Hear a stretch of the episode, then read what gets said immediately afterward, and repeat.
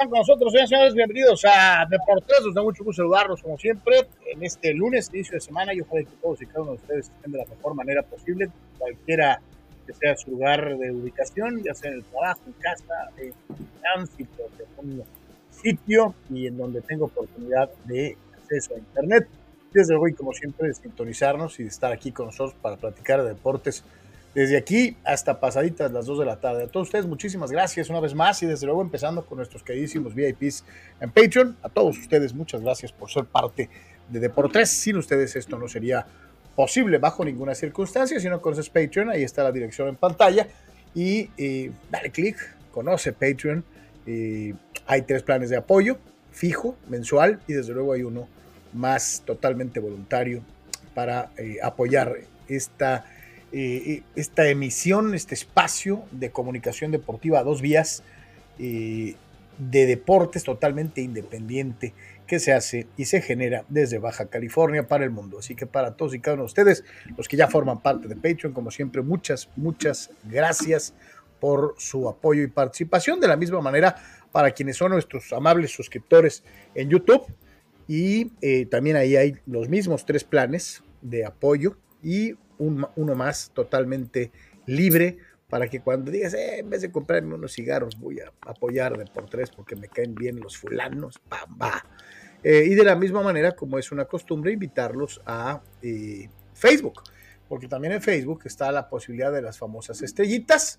Ojalá y nos puedan ayudar. Es un regalo digital que ustedes nos hacen para poder generar ingresos y desde luego mantener el espacio como usted lo conoce eh, todos los días eh, durante un par de horas, poquito más de dos horas, en eh, lo que es precisamente información deportiva al momento, comentario, opinión, en donde su opinión cuenta tanto como la de estos servidores y hacemos el programa todos juntos. Así que gracias a todos una vez más.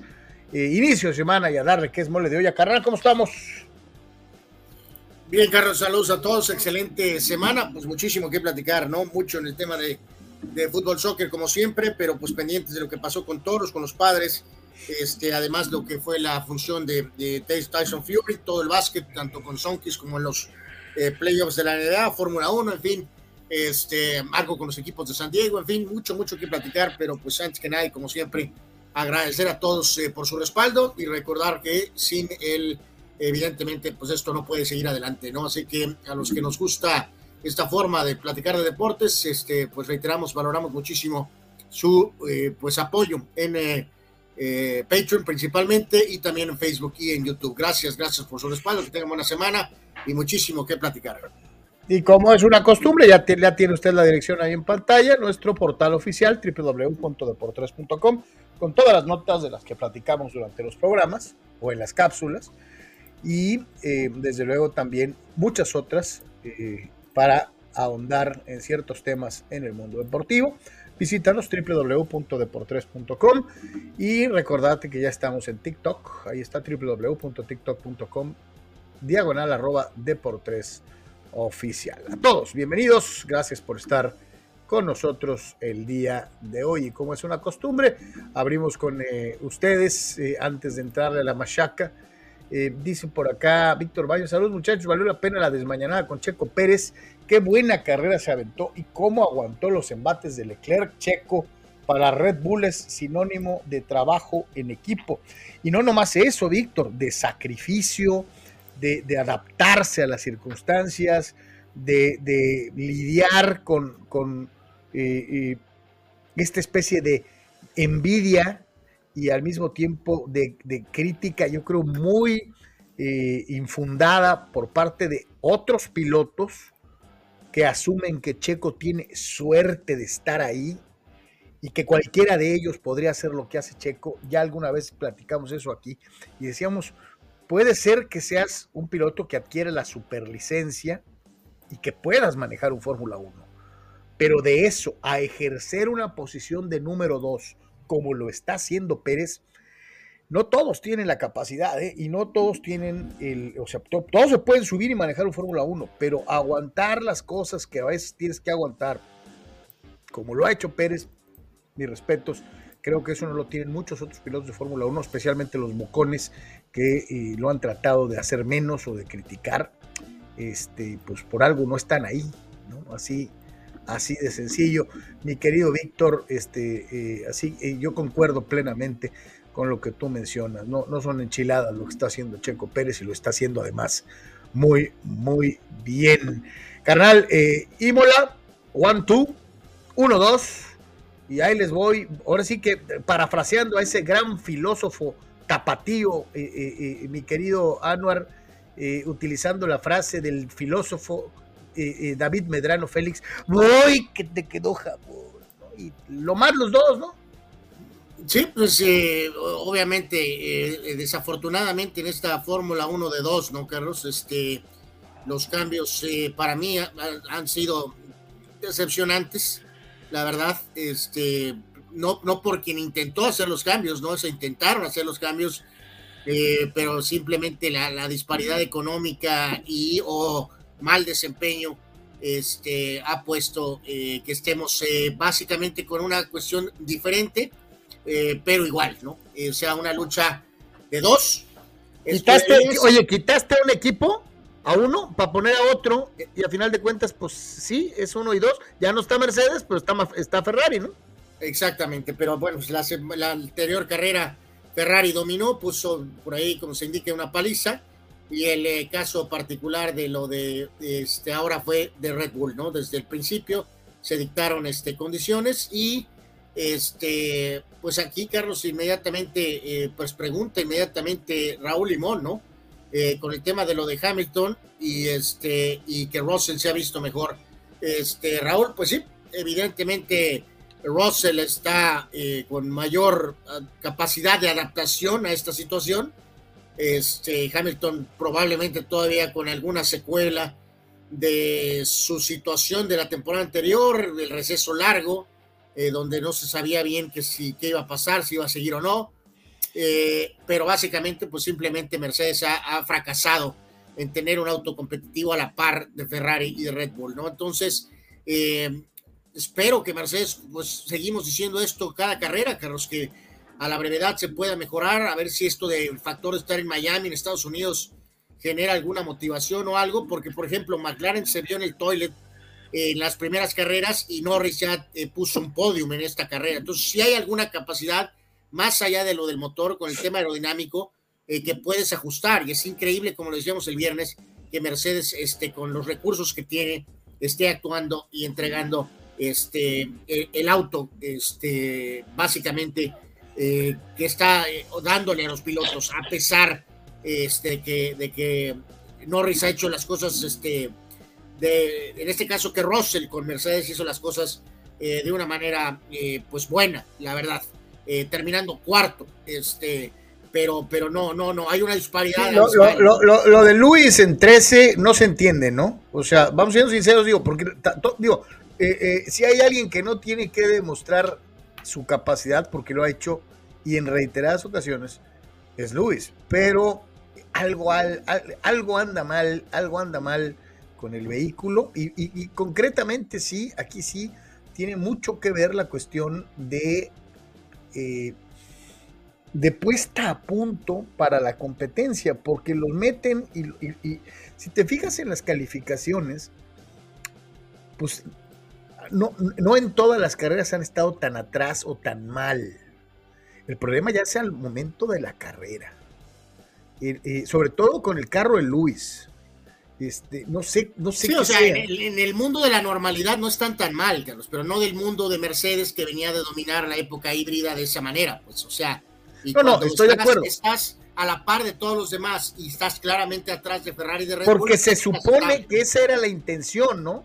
De que estuviera más parejo, que hubiera una ampliación y que más equipos pudieran meterse a la polla.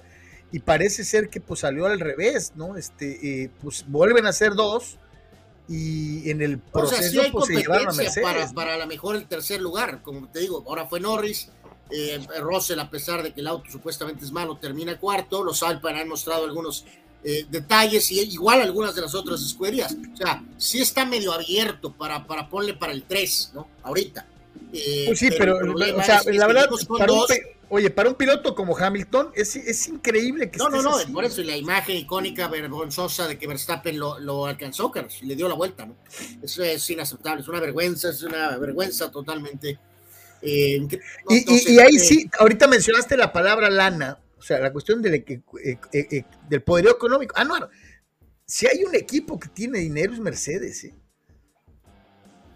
hay que decir ahí que debería de haber más presión para Toto Wolf, Carlos, el team principal, que ha sido el equirurris, por decirlo de alguna manera, durante toda la etapa híbrida, pero ahorita que están bajo fuego, este, queda muy claro que este, Binotto en Ferrari hizo la chamba, este, aguantando metralla, Carlos, para preparar esta etapa nueva. Y Red Bull se dio lujo con ese gran equipo que tiene con Helmut Marco, con eh, Horner y con Adrian Nui, el, pues, el, mejor diseñador de autos de toda la historia, básicamente en Fórmula 1, este, que pudieron contender con todo el año anterior, ganar el título de manera polémica, pero ganaron. Y, este, y al mismo tiempo tener el auto preparado, Carlos, para este año, ¿no? Es increíble que Mercedes diga que puso todos los recursos en el cierre del año anterior y que por eso eh, de alguna manera se ha insinuado de que no han tenido el auto listo ahora, que porque se enfocaron al año anterior. Ridículo. No, no, no, tiene, no, tiene sentido, ¿no? La verdad. Dani Pérez Vega dice, ¿qué tal el trabajo de Maxi Checo ayer en Imola? Con Checo defendiendo la posición de gran manera ante Leclerc y desesperándolo hasta hacer ese trompo. Dice, los padres, lo único bueno de esta serie es que ya no volvemos a ver a Dodgers hasta septiembre, porque hoy estamos muy lejos de su nivel. Dice, urge el niño y otro bat. Saludos, mi querido Dani. Ya está, eh, ya está en el horno tu, tu, video. Estamos esperando a que nos acerquemos un poquito más al draft. Yo creo que esta semana debe salir entre, entre mañana y pasado mañana para que estés pendiente. Eh, digo, tú siempre estás pendiente. No, pues es, es, de lo del draft, ¿no? Pues sí, tiene que salir ya mañana o pasado. Así es. Eh, dice, dice por acá. Ah, ah, ah, Raúl Seyer habla de, automovilismo, pero no de, eso, más bien de carros. hoy el programa del viernes en el podcast, dice Raúl y no concuerdo con Anwar de las combis, dice, fueron autos muy útiles y hasta se me hacían bonitos. ¿Qué opinan del Aerostar de Ford? Dice, ese sí es un ultra mega sox carro. Mi querido Raúl, lo único que te puedo decir del Aerostar es que es la camioneta favorita de las mamás. Entonces, algo bueno debe de tener Raúl Seyer. Este, muchísimas mamás eh, han tenido un Aerostar, este, así que pues es el auto, eh, es, el auto camioneta por excelencia para las amas de casa, mi querido Rul. Este, aunque no nos guste a los vatos. Este, dice Daniela López alias Chava Zárate, o más bien al revés, Chava Zárate alias, alias Daniela López. Híjole, me confundo tanto con eso, pero bueno. Este, señores, un ejemplo, dice, es Chocón Maldonado en la Fórmula... Eh, eh, a ver, señores, un ejemplo. Es Chocón Maldonado en la Fórmula 1. No importa tener patrocinadores, lo importante es el piloto, dice, excelentes resultados. ¿Creen que tenga oportunidad Checo de quedar segundo en la temporada? Sí, sí, tiene mucha chance. Pues tiene chance. obviamente, pues todo indica que, que, va a ser un tiro, obviamente, entre Leclerc y este Verstappen, pero bueno, pueden pasar ciertas cosas por ahí. Eh, pero digo, sí tiene el auto para poder hacerlo, ¿no? Y de hecho, eh, tiene el auto, Carlos, para... Ayer me llamó la atención, ahorita vamos a mencionar, y en la tarde vamos a grabar, ¿no? Lo de la cuestión de la serie Lakers, ¿no? De que, este, eh, ¿quieres ser, hacer amigos o quieres ganar? Este, Checo está muy, está completamente en su rol, ¿no? De piloto 2 si quiere pelearle a Verstappen, lo puede hacer, Carlos. Nada más hay un pequeño problema, ¿no? Eso va a generar conflictos. Peleas, conflictos, malos momentos, separación, mal ambiente. Este, entonces, no parece que Checo tiene intención de hacer eso, Carlos. Entonces, eh, una posición más racional va a ser tercero en el Mundial, ¿no? Eh, puede Pero, claro. Tal vez. Pero de la posición que lo que pregunta si tiene oportunidad, sí, sí tiene oportunidad. Tiene el vehículo, tiene la capacidad. Sí podría. De que lo vaya a hacer, pues es otra cosa. Dani Pérez Vega dice Hamilton muy mal, ya ni siquiera eh, no está a la par eh, de Red Bull o Ferrari. Si fue triste como en media carrera no pudo rebasar el petardo de Gasly, dice eh, Dani Pérez Vega. Sí, sí, sí, lamentable. Fue una, una vergüenza la carrera en todos los sentidos. Jorge Desde la cualificación, ¿no? Desde el sprint famoso también. Jorge Crespo, Leclerc vio cerca a Checo y se novateó, dice, era esperar un poco más y atacar. se desesperó. Esos errores le pueden costar la temporada, dice Jorge, eh, dándole un análisis a eh, cómo se manejan algunas cosas por ahí. Dice Víctor Leiva, Sainz ultra mega pesta. Y bienvenida a su renovación, ¿no? Y hace completamente una actuación miserable, ¿no? Este, sí, está bajo la lupa cañón, cañón totalmente, ¿no? Porque tiene el auto y no hay pretextos, ¿no? Está renovado, parece que tiene el respaldo y el español tiene que dar resultados, tiene que dar resultados, si no, este, evidentemente la presión se va a poner muy brava, ¿no? Y enhorabuena, ¿no? Por digo, sobre todo. Lo, vimos el año anterior hasta cierto punto, que cuando son dos pilotos contra uno, es mucho más fácil, es mucho mejor. claro. ¿no? O sea, si es eh, Verstappen y Checo, con el callo que traen, con el entendimiento que traen contra Leclerc, evidentemente no va a poder. Necesita ayuda del compañero. Y para eso está el petardo de Carlos Sainz. Entonces, vamos a ver qué puede hacer, si responde o no. Así que pues así las cosas. Eh, en Imola, 26 puntos para Verstappen, 18 para Checo, 15 para Norris, dentro de lo que fue pues esta, esta circunstancia. Eh, eh, y la clasificación mundial, pues tiene obviamente ahí a Verstappen echándole desde, desde la punta y tratando de repetir en lo que hizo el año pasado. El año pasado con, con sus asegúnes eh, yo supongo que uno de los... ¿Se acuerdan cómo empezó la temporada para Red Bull? ¿no? O sea, eh, tuvieron dos carreras, una que no terminaron ninguno de los dos vehículos y en la otra en donde hubo también un abandono y, un último lugar. ¿no? Este, entonces, creo que ajustó rápido Red Bull y ese es el gran mérito, lo que no ha hecho Mercedes. Mercedes no ha ajustado. Eh, Red Bull arregló, pero mira, en caliente las cosas. Y, acuérdense que a veces no todo es el piloto, ¿no? Aquí sí es como haciendo una comparación. Eh, si te toca montar una mula, pues no vas a tener resultados que si tienes la oportunidad de subirte a un, pura sangre, ¿no? Entonces, este, eh, eh, digo, valga el uso de la comparación medio odiosa, pero es la verdad, no es lo mismo manejar una mula que manejaron pura sangre y eso es una realidad. Dice por acá, dice, dice Dani Pérez Vega, Chico no le conviene pelearle a Max, dice, por lo menos hasta que le den su renovación por dos años más. Fíjate que yo concuerdo con Ana, yo no, yo no creo a, yo no creo que en ningún momento, a menos que en alguna carrera les dijeran, you're open, o sea, van libres, y que ahí sí se eh, aventara. ahí no concuerdo, Carlos, porque a lo mejor ni siquiera te renuevan, Carlos, este, este, y, entonces no peleaste, ¿sí me entiendes? O sea, digo, o sea, hasta ahorita estás haciendo las cosas muy bien, pero nunca puedes saber qué puede pasar por ahí, ¿no? O sea, eh, con pensión de patrocinios o cosas de que, así. De que o que llegue el hijo, el hijo del el, hijo del dueño y que quiera tu asiento, ¿no? Sí, o sea, exacto. Entonces, si te está esperando que lo renueven para entonces sí asegurarse y pelearle a Max, eh, yo la verdad no, lo, no creo que ese sea el detalle, sinceramente. O sea, es una situación, Carlos, donde eh, él tiene que decidir, Carlos. O sea, este, vamos, no está mal ser Eddie Irvine o ser Gerhard Berger. Eres un piloto de Fórmula 1, cumples un rol fundamental en ayudar, en auxiliar al equipo y al piloto principal. Este. ¿Y ya? No, no sé si, Checo pudiera ir directamente con, eh, Marco y con eh, Horner y decirles, Carlos, que quiere pelearle, ¿no? ¿Y cómo sería recibido esto? ¿Le dirían que sí? ¿Le dirían que no? Eh, honestamente, ¿no? O sea, creo que se le ahí, también hay que ver cómo está hacia el interior Red Bull, ¿no? Porque yo creo que la yo, yo honestamente creo, Carlos, que le recordarían que fue contratado para un rol, ¿no? Yo creo que la situación ahorita, Checo ha cumplido a cabalidad con lo que le pidieron al llegar. Entonces aquí sí la pregunta sería si en algún momento estarían dispuestos a decir, muchachos, vía libre, compitan, ¿no? Pero pues ahí sí no creo. No, se, no será muy seguido eso, ¿no? O sea, que tengas dos pilotos peleando por el título. Sí, sí, pues, o sea, eh, vamos, recuerdo hace, eh, para movernos a lo que sigue, porque hay un montón de cosas, este, eh, a Mark Webber con Vettel, Carlos. Este, fue un problemón precisamente en Red Bull. Eh, no había la intención de que Mark Webber le peleara a Vettel. Este, pero llegó un momento en que Mark Webber ya de plano dijo, sabes qué, a volar, ¿no? O sea, o sea, no, no puedo, no puedo, no puedo seguir así.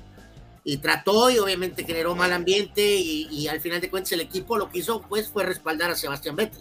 Obvio, a su, este, a, su, piloto número uno. ¿no? Porque, porque lo, de, lo de histórica batalla esta de 2007 de Alonso con Hamilton es eh, única, Carlos, porque es su generis. Sí, por, eso te decía que yo no me acuerdo. Es, una cosa muy rara porque era un piloto campeón del mundo el mejor piloto de la actualidad, que llega a McLaren supuestamente pues para seguir ganando títulos, para ser el número uno, pero en un equipo británico llega una gran promesa británica y el equipo británico acabó apoyando al piloto británico, Carlos. En lugar de apoyar al actual campeón del mundo. O sea, es una cosa. Como muy, decía, yo no me acuerdo ni siquiera de las épocas anteriores, de la época de Graham Hill o de, o de, Emerson Fittipaldi o un poquito más para adelante de, de Ayrton Senna. O de, no, no, o sea, eh, queda, Prost nunca ha dicho jamás, Carlos, que él pensó. Él acuérdate que él dice que él recomendó que se contratara a Ayrton que porque era más joven y con mayor proyección, que en lugar de que contrataran a Nelson Piquet. Pero Alan Prost nunca dijo que es que yo pensé que contrataron a Cena para ser mi escudero. Nunca jamás lo dijo. Él sabía que iba a haber. No, sabía que iba a pelear. Él sabía que iba a pelear. Que iba a pelear Entonces, este ahí no, no puedes equiparar la situación porque no es esa, ¿no? Entonces, ahí en, aquel McLaren era vía libre, ¿no? El que gane, cabrón. Así era, ¿no? Este, ya sabemos cómo se puso las cosas.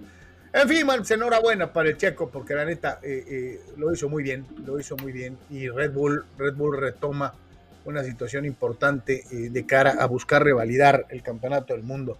Vamos al mundo de la NBA, carnal. ¿Qué pasó el fin de semana dentro de lo que es el, más, el mejor básquetbol del mundo? Sí, este, pues un, eh, breve repaso, Carlos. Este, ya mañana hablaremos, creo que con un poquito más todavía de detalle, este, del tema de, del básquet. Este, aquí más que nada un repaso un poquito a la, cuestión de las, eh, de las series. Este, y en este sentido, eh, pues repasar los, los resultados, ¿no? Este, a ver, un, un segundo, por favor, porque estoy teniendo aquí un pequeño problema.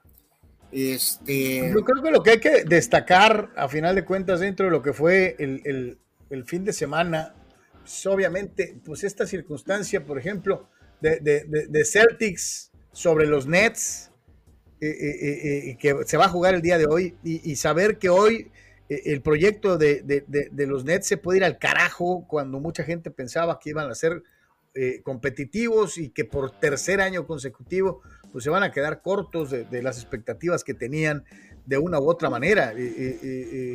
la jornada de hoy está por demás interesante, viniendo de lo que fue el fin de semana, ¿no? A, ver, este, eh, en, el, caso de lo que fue la jornada del, fin de semana, el, eh, sábado empezó con, con el eh, Toronto que le ganó a Filadelfia, evitando la eliminación, mostraron algo de carácter. Eh, Utah respondió a todas las críticas y le ganó a Dallas, que aún con el regreso de Doncic, que hubo mucha cuestión de que si debió de haber regresado Doncic o no. Ya mencionabas, Boston humilló a, a, los Nets, más allá de que el marcador estuvo por solo seis puntos. Dayton con otro gran partido. Como haya sido, Estuvo miserable. Este, y Kyrie Irving también, ¿no? Gran partido en el cual Minnesota empató con eh, la serie con Memphis, 2 a 2. Eh, buen juego de Carl Anthony Towns. Esto fue la jornada del sábado. Del domingo, Chicago es una. ya se hizo los Chicago es una cosa abominable. Milwaukee le gana y se puso adelante 3 a 1 en la serie, a pesar de que no juega Milton con los Bucks. Eh, Golden State también este, al final no pudo cerrar este, la serie en contra de Denver, que también mostró algo de carácter y al menos evitó la barrida.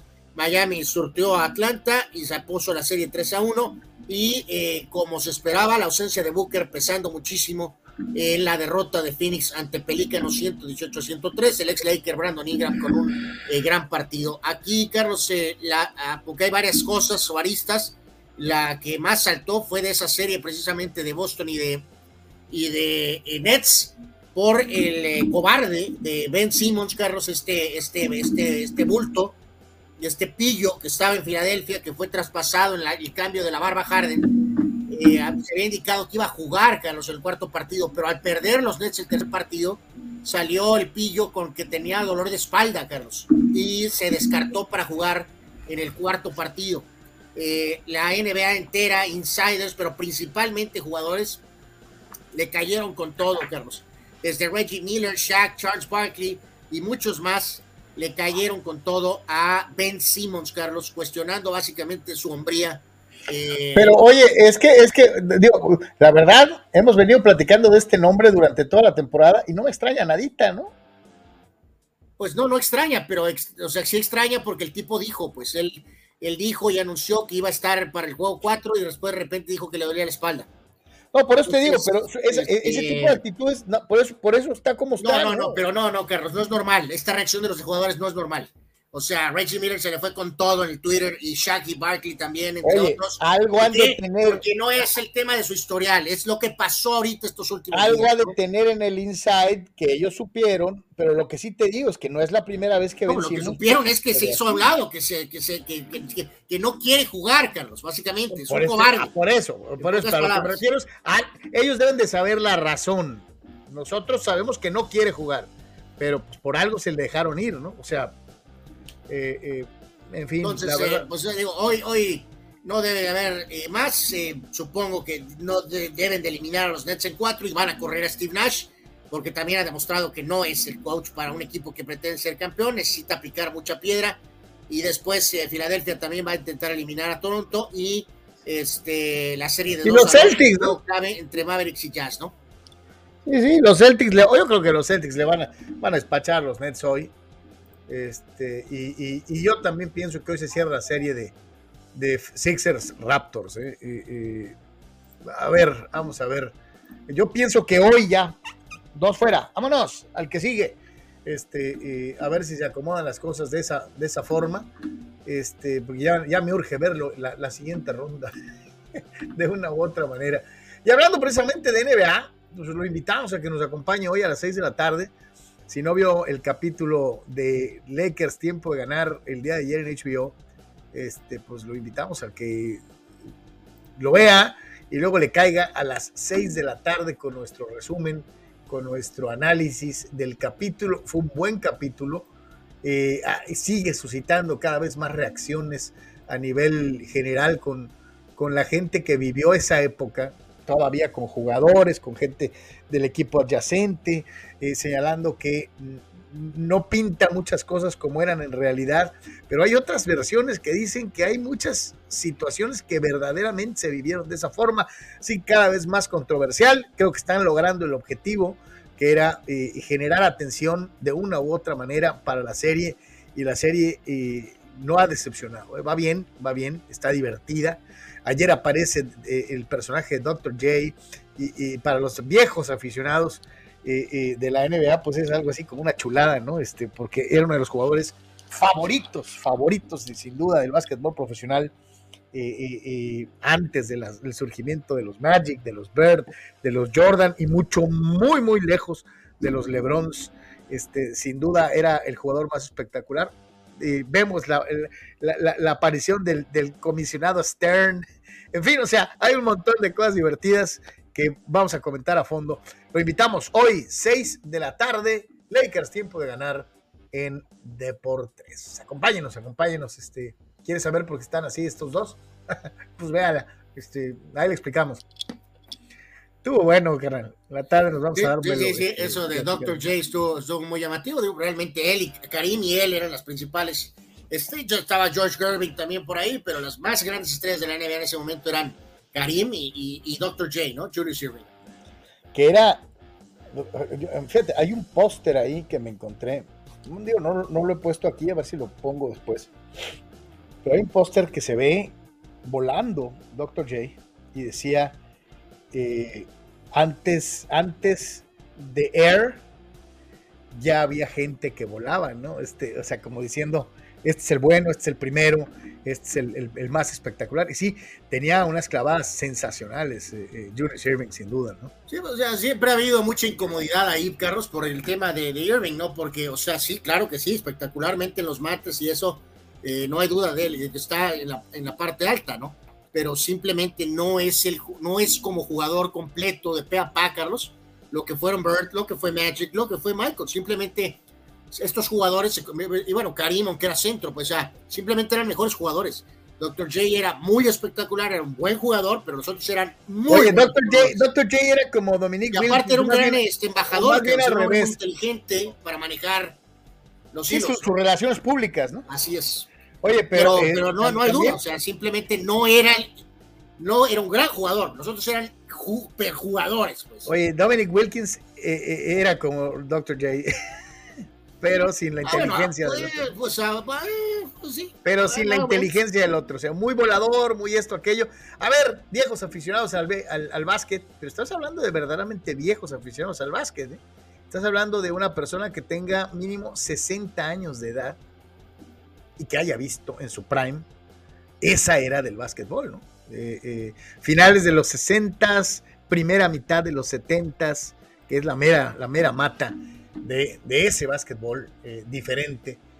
ahí si alguno de ustedes se acuerda de algo, o historias de sus papás o de sus abuelos, este, compartan, compartan. Dr. J, el día, el día de hoy. pues ahí está, ahí está lo del básquet. Y hablando precisamente de lo de, de más allá de la NBA, pues ahora este, nos vamos al Cibacopa, en donde pues parece ser que pues ya les, costó trabajito, pero como que allá amenaza Sonkis con despegar, ¿no? De, empezar a hacer las cosas como todos lo esperamos. Eh, bueno, pues eh, regresaron a casa y pues hicieron valer eh, su, arena, sacaron la localidad, los, los, dos juegos a Culiacán, el último 88-81, este, Cairo con un buen partido, este, 31 puntos, Thompson Handy, con el cual platicamos el otro día, tuvo 18, y también contribuyó por ahí Joshua Webster con, con ¿no? Eh, Handy logró eh, doble doble, también tuvo 12 tableros, así que este Sonkis jugó en este atariado eh, fin de semana en la región, Carlos, donde hubo cholos, hubo fútbol americano, hubo Sonkis, hubo toros, hubo de todo en Tijuana. Este, Sonkis ganó sus dos partidos y en este caso ahora se enfoca a seguir en casa, jugarán a partir de mañana y el miércoles en contra de los halcones de Ciudad Obregón. Así que eh, pues era importante este, hacer valer esta estancia y por lo pronto ya ganaron este, los primeros eh, dos partidos, ¿no? Entonces, en, en, el tema de las posiciones, eh, Tijuana ahorita se queda con récord de seis ganados y siete perdidos. El líder sigue siendo este, Mochis y van a enfrentar a este equipo de, de Culiacán, Carlos, que es pues básicamente este, perdón, van a enfrentar, le ganaron a Culiacán, que era el sotanero, los dos juegos, de hecho es el sotanero, se quedó con 2 y 10, y ahora van a enfrentar a Obregón, que llega con un récord de 7 y 5, ¿no? Así que van a afrontar más, más competencia, ¿no? Le ganaron al que era el, más débil, y ahora le ganaron, oye, le ganaron al ganable, porque hay otros que no le ganan a los ganables. Obregón está tercero con 7 y 5 y Tijuana está sexto con 6 y 7. Hay que recordar pues que son solamente ocho equipos, ¿no? Pero, pero ahora sí van a tener un poquito más competencia, así que vamos a ver si lo, lo reafirma este Sonkis, ¿no? Mañana. Cualquier referencia hecha para algún equipo de fútbol de la región es mera coincidencia. Pero bueno. Los, eh, a la gente que quiera ir, le reiteramos, es un muy buen espectáculo económico hasta cierto punto. Siete y media en el auditorio Sonkis. Sí, pero poquito a poquito se empieza a Ahí se ven, digo, las tomas ahí lo, presentaban. Hay, cierto grupo de basquetboleros que sí están siendo muy fieles. Ojalá que crezca el interés, que vaya más gente, porque yo concuerdo ahí, lo hemos dicho muchas veces, es más barato y sales de volada. Este, lo más. El otro día me, decía alguien, no, es que puta, para meterte ahí, la, el, el, el bulevar está insufrible, que, que, que por ahí pasan todos los camiones y que no sé qué pues está insufrible en todos lados, ¿no? Pues sí, es lo que te iba a decir. El otro día me tocó ir a cubrir un evento a, Otay y tardé como hora y media en bajar de Otay. O sea, este, y ahí sí, pues un llamado a las autoridades, este, por el amor de Dios, hagan algo, cabrón. O sea, este, eh, el otro día me decía un amigo de Guadalajara, güey, tráfico acá, cabrón. Dije, no, allá de perdida tienes más calles. Aquí tenemos un montón de carros y las mismas cuatro calles de siempre. Ese es el grave problema, ¿no? O sea, pero bueno, este, ojalá que alguien se ponga las pilas. Fíjate que esa sí sería una gran solución de gobierno, de cualquier gobierno, del que sea. Este, sincronizar un semáforo en Tijuana. no hay un solo semáforo sincronizado en la ciudad, o sea, eh, en fin, pero bueno, ella es harina de otro costal. Pero bueno, este, así, así las cosas. Así que bien por los Onkis que ganaron sus dos partiditos. y pues a seguir ganando, que eso es lo más importante de una, de una u otra manera, como pues, se dio para los Toros de Tijuana un equipo triunfador, pero nomás en un juego, este, en donde anotaron pues, marca de carreras en, en, en, casa y en fin pero por desgracia, pues los diablos le, salieron respondones antes de platicar de la serie. Reconocimientos justos, merecidísimos para el equipo campeón y para la gente que ha tenido que ver precisamente con el éxito deportivo de eh, la franquicia de la organización de Toros de Tijuana. Sí, yo creo que aquí, Carlos, el fin de semana Toros hizo otra vez muy bien las cosas en el tema eh, extradiamante. Eh, con eh, pues la, la, situación de los anillos es sensacional, verdaderamente. Extraordinaria, extraordinaria. Es algo que no se acostumbra, eh, que es de los deportes americanos, que no se hace, por ejemplo, el mismo soccer. Hay un video de Sergio Ramos por ahí de hace algunos años, Carlos, diciendo, este, hey, la UEFA debería de dar los anillos, ¿no? Como, como lo hacen en la NFL, ¿no? El caso de él dice que la UEFA en este caso es una situación más de los equipos, ¿no? Así que Toro se voló la barda muy bien con eso. Y también este, un muy buen reconocimiento a, Cantú, Carlos, que fue jugador campeón con Toros, su gran carrera. Y bueno, las eh, fotos reflejan lo que pasó, ¿no? Se le entregó la casaca y el, tributo a la gente del aplauso fue sensacional. Así que enhorabuena, además de lo que fue toda la inauguración y el tema de Dustin Martin, o sea, los toros muy bien poniendo la muestra, aunque le arda a la gente en Monclova y en Sultanes y en México los toros llevan mano, Carlos, en todo este tipo de situaciones, en la parafernalia alrededor. Excelente toros. Parafernalia, logística. Oye, parafernalia, logística, transmisiones, souvenirs, comida, atención. Tijuana le lleva ventaja a toda la Liga Mexicana, pero con, con desde hace un buen rato. Y, concuerdo contigo plenamente. Veía el anillo eh, con mucho más detalle en una foto que puso nuestro querido Juan Ángel Ávila, a quien le enviamos un abrazo y un saludo, y ponía y decía, gracias a todos por, por digo, obviamente usted sabe que a, los cronistas de casa también le corresponde su anillo como parte del equipo campeón, ¿no? Y Juan estaba muy, muy contento, muy orgulloso, mostrando, mostrando el, anillo, muy, muy bonito eh, del campeonato de los toros de Tijuana eh, eh, en esta situación. Dice... Dice Alejandro, Tocayo Carlos Moreno, ahorita vamos a llegar ya al, al, base, ahorita vamos a platicar de la serie contra Diablos, que salieron muy respondones, como ya les habíamos dicho, pero pregunta el Tocayo, caballeros, ¿me puede explicar eso de las siete entradas en Major League Baseball? Es que pues es, una forma de, comprimir los partidos que van a media semana, mi querido Tocayo, para que quepan en la tele y no, y no, y no, y no se extiendan tanto tiempo. Es decir, es un supositorio beisbolero, este, eh, así, un comprimido. Qué terrible suena eso, Carlos, ya sea un supositorio futbolero o beisbolero, qué horrible. Sí, la verdad sí, este, pero eso es. ¿va? Entonces hace cuenta que un juego normal de nueve entradas con sus extra innings, pues se puede ir tres horas, cuatro, cinco, seis horas. Este eh, Tocayo, se pretende que los juegos sean a siete entradas, como de softball, y este y pues de que se acabe en tiempo y forma para que la tele pueda seguir con sus pues con su programación, ¿no? Este, es, ¿Cuál es el sentido deportivo de esto? Ninguno. Ninguno, ninguno. Que no saben, ¿eh? Que puede haber siete juegos de siete, juegos de siete entradas que se les alarguen, ¿no? Desde luego, desde luego. Pues, ellos piensan que el supositorio va a funcionar. A ver si no le sale por otro lado. Ah, pero bueno. Ese es más o menos, este, espero que te haya quedado bien claro, Tocayo, o te vuelvo a explicar lo del supositorio. No, no, yo creo que con ese, ah. ya con eso nos quedó claro con lo del supositorio, ¿no, Carlos? Víctor Murphy se carcajea. ¿Por qué? ¿Por qué les da tanta risa un supositorio? Bueno, ya. Bueno, es un ejemplo muy gráfico, ¿no? Eh, pues sí, sí. Dice Abraham Mesa, dice Wilkins era mucho mejor jugador que Dr. J. Está buena, ya va a levantar polémica Abraham Mesa con su. Este, eh, eh, ¿Crees tú que Dominic era mejor que Dr. J?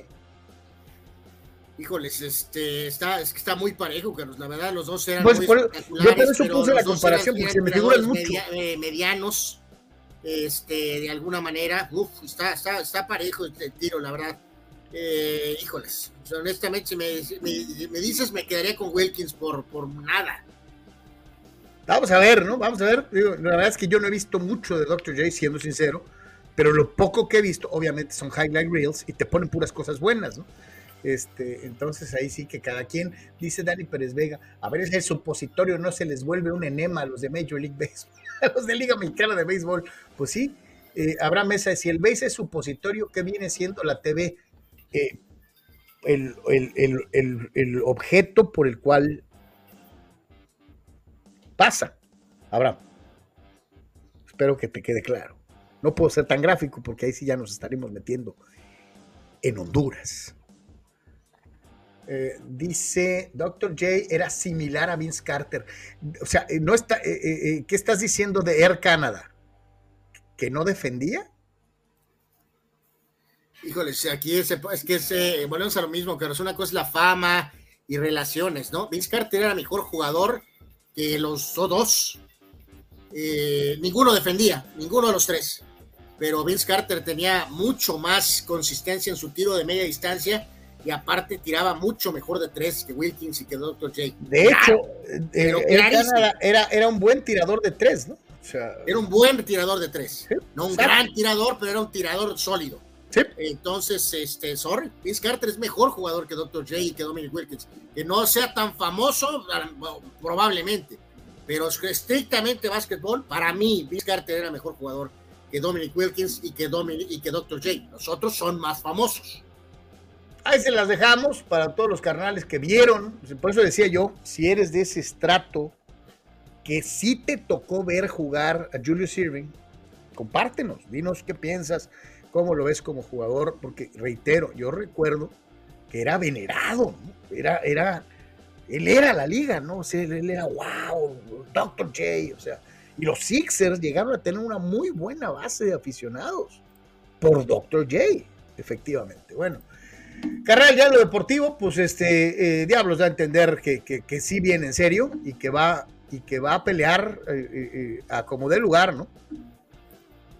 Este, bueno, pues sí, pues sí, y, después los toros también recordaron que, también ellos, este, este, pues también van por todo, ¿no, Carlos? Este, creo que sí queda claro que los primeros dos juegos, pues toda la parafernalia y todo va, a vivir, pues los diablos, los diablos dijeron, nos tuvieron en la Interliga y que va, va y viví, pues eh, bueno, aparecieron en los primeros dos partidos con todo, ¿no? 4-2 eh, eh, con la victoria de martes, el día de la inauguración, 15 a 6 en el siguiente. Del, viernes, ¿no? Ajá. Del jueves, del jueves y viernes. 15 a 6 el, segundo encuentro, y luego vino pues la mega madrina esa del récord, ¿no? Del sábado, ¿no? Cuando todos este, explota y pues claramente en resumidas cuentas se mandaron mensajitos, ¿no? Diablos mandó el suyo los primeros dos partidos y a lo mejor nos veremos más adelante, ¿por qué no en una final? Y luego los toros en el último, este, bueno, pues una actuación redonda de todo el mundo, y cañonearon sin misericordia y regresaron el mensajito, ¿no? Oye, 23 carreras, y curioso, ¿no? Son 23 carreras y solamente 14 hits. Sí, no, no, es que sobre todo en la parte final llovieron home runs, pero eh, pues a diestra y siniestra, ¿no? Fue, fue el pobre pitchercito este último de ahí, lo cañonearon, Carlos, sin misericordia. era, era de tira y agáchate, ¿no? Sí, sí, o sea, de veras lo dejaron ahí morir al pobre pitchercito último ahí de, de, Diablos. Este, y por eso, pues, la, la, paliza espectacular con el triunfo de Nick Strock, ¿no? Entonces, ahora Toros a partir de, de mañana, este, Aguascalientes, de martes a jueves, y luego los famosos mariachis en el Panamericano este viernes, sábado y domingo, ¿no? Pues ahí está, señores. Entonces, los diablos hicieron la travesura. Este, y eh, pues ahí está, ahí está lo que pasó ante los toros de Tijuana, un equipo triunfador, este, en lo que fue el inicio del béisbol eh, de Liga Mexicana, con la presentación del equipo más histórico del béisbol nacional falta muchísimo, Carlos, pero obviamente pues sería una extraordinaria final, ¿no? O sea, Toros Diablos sería una gran final de Liga Mexicana. Vamos a ver si pueden. Sí, sí, sí, sería, oye, sería, esa sí sería, sí sería algo muy interesante eh, eh, eh, por lo que representa Diablos. Este, sí sería muy, muy divertido, muy, muy bueno. fueron los diablos los que le, eliminaron a los, a los primeros toros, Anuar, en aquella llegada a playoff. Eh, pero dices tú desde 2004. Sí, aquellos, aquellos toros de las torres. a ver, algún torofán, ayúdeme ahí, este, si, si, recuérdenos, a ver si sí fue Diablos el que los eliminó. A ver, es buena, es buena preguntita. Sí, ahorita, no sé por qué me acordé. Ahorita lo tratamos de, de, confirmar, Carlos. Este, nada más rapidísimo, porque ya veo que Sócrates ya está por ahí. Este, en general, Carlos, de lo que fue una primera eh, jornada, o sea, fin de semana, pues, de la Liga Mexicana. Este, entonces, en la zona norte, Monclova está con 2 y 1, igual que Aguascalientes, el siguiente rival de Toros. Saltillo está 2 y 1, Monterrey también, y luego, bueno, Toros está 1 y 2, pero bueno, jugaron con Diablos y en la zona sur Yucatán muy bien, pues abusando de los pobres de los de, los Bravos, 3 y 0 con su gran picheo y Tabasco también empezó bastante bien, había tenido una miserable pretemporada eh, Tabasco y empezaron muy fuertes con 3 y 0, ¿no? Así que hay un poquito eh, algo de lo más destacado de esta liga, eh, de la liga mexicana de béisbol, ¿no? Este... Dice, dice, ya te me quieres adelantar, este, Eduardo, ahorita te leo. Fidel Ortiz dice, ¿qué opinas de que Televisa no se ha arreglado aún de los derechos de televisión de la de la MLB? MLB. De Major League Baseball para transmitir juegos. Pues no me extraña. No me extraña, mi querido Fidel. Este, eh, no sé cuáles sean las exigencias de grandes ligas para, para transmitir los partidos. Eh, lo que sí te digo es que Televisa lleva mano, obviamente, en la transmisión porque los transmiten desde los 60. O sea, siempre ha habido béisbol en Televisa, toda la vida. Eh, Televisa fue el primero en transmitir fútbol americano, Televisa fue el primero en transmitir béisbol. Este, entonces, pues yo creo que ahí, no sé si se hayan ido muy para arriba eh, eh, en el costo, ¿no? Pues no te extrañe, ¿no? Pero, pero pues no sé. Caballeros, entonces despertar, lo que decía de Lalo Castañeda, ¿despertaron los gigantes, sí o no? ¿Los de San Francisco? Porque no encuentro otros gigantes, mi querido Lalo. No sé por dónde hasta, los Rockies, ¿no? Hasta los Rockies andan bravos, ¿no? Este, pero bueno, sí. Dice Dale Rebaño, creo que fueron los sultanes. No, yo creo que no. Pero vamos a ver, a ver si se acuerda un viejo aficionado a los toribios, de aquellos toribios de las torres de cerveza, este, quién eliminó a, Toros en aquella ocasión. Mi querido Soccer Salce, seguir con béisbol y con los industriales que presentaron a su equipo. Vamos a platicar tantito de boxeo porque pues, se dio eh, la presentación que ni a Melón me supo de, Tyson Fury, que también fue tan fugaz como un supositorio. ¿Qué tal, Carlos? Álvaro, gusto saludarlos y a todos nuestros amigos que, que pues están contentos con un gran fin de semana deportivo, ¿no? Y en, lo, boxístico, pues algo, comentábamos el viernes, ¿no? Que Dylan White no estaba al nivel de Tyson Fury, por ahí recibimos una, un comentario de uno de los aficionados de que aquí había que meterle el over de tres caídas, y yo les dije, es que en la primera se puede ir White. Y este, no, sí, Fury demostró su nivel con poquito, con mucho menos de lo que hizo contra, contra Wilder se le plantó enfrente, estuvo jugueteando un rato con Dylan White, lo midió y en cuanto conectó el primer golpe de poder, que fue una, una ópera al botón, hasta ahí llegó. Oye, Sócrates, ni se lo acomodó bien, lo agarró de refilón. Sí, este, te iba a comentar que si ese tipo de rival, con la misma, con la misma actuación, exactamente la misma, hubiera tenido un rival contra el Canelo, ya lo hubieran criticado, ¿eh? Sí, sí, sí. fue una fue un upper que, que se resbaló la barbilla y White como que su efecto fue doblarse hacia enfrente.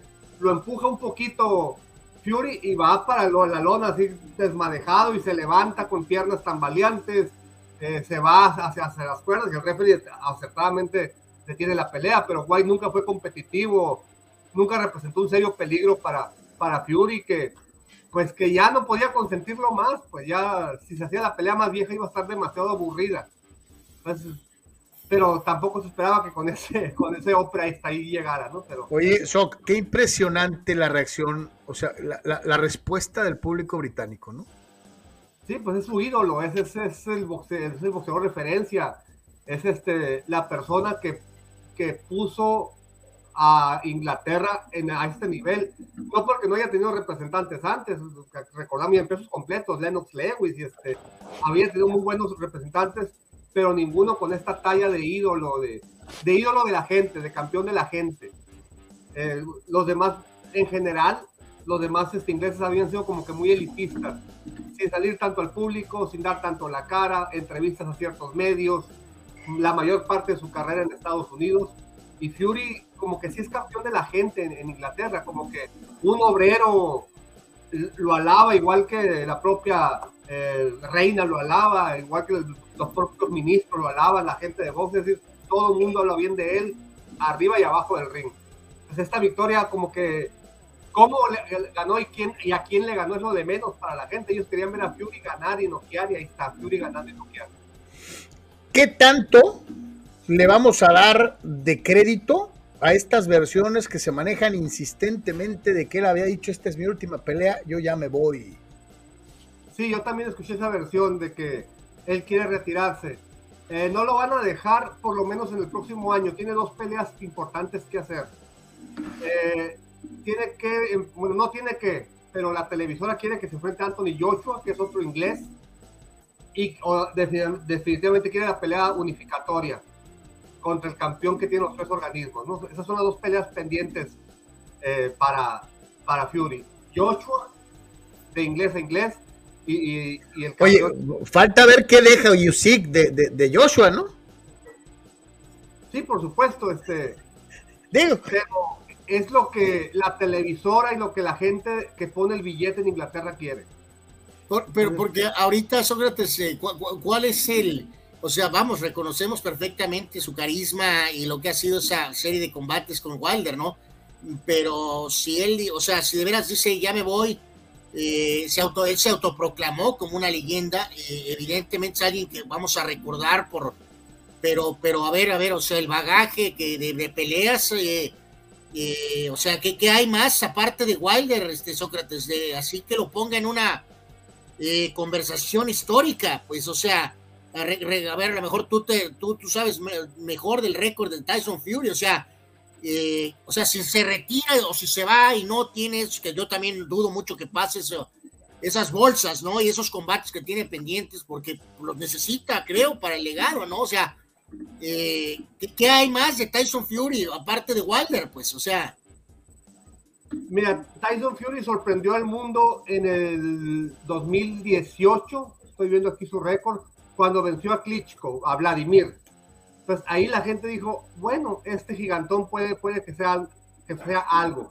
Un poco antes se le había ganado a, a no fue en el 2015, en 2014 le ganó a Shizora, se ganó la oportunidad, le ganó a Klitschko en el 2015 y desde entonces se le ve como un tipo interesante para la división.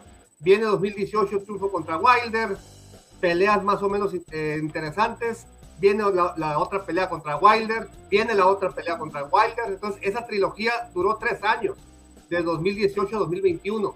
Entonces, prácticamente tiene poco con esta categoría de superestrella o de peleador top, aunque le ganó a Klitschko en 2015, pues no había, no había confirmado esa situación hasta que se tocó con Wilder. Y te repito, fueron tres peleas contra Wilder, emocionantes, pero pasaron tres años, de 2018 a 2021. Entonces, este, ya como el campeón de la gente, ganándole a White, pues lo único que le queda es unificar los títulos contra, contra el campeón. Contra Usyk o contra Joshua, ¿no? Sí. sí la gente de Inglaterra quiere a Joshua porque, porque sería de inglés a inglés. Pero pues Usyk es un peleador muy técnico, es un peleador que está en muy buen momento y, y vamos a ver qué, qué pasa, ¿no? Si, si Usyk tiene un triunfo contundente, aunque sea por decisión, pero muy claro, pues va a ser a Joshua a un lado y ya nomás quedaría una sola opción para, para Fury. No creo que pueda retirarse hablando de cuestiones legales. Yo creo que tiene opciones firmadas bajo contrato. Es decir, él está comprometido a pelear tales fechas o tantas veces al año. Un peleador de ese nivel, de esa categoría, no es, no es libre de tomar decisiones. Dice, opciones firmadas. Dice Víctor Leiva, ese Fury ha de haber salido de, de los pubs ingleses. Sí tiene cara, tiene tipo como de sacaborrachos, ¿no? Sí, sí, sí, de cadenero, de...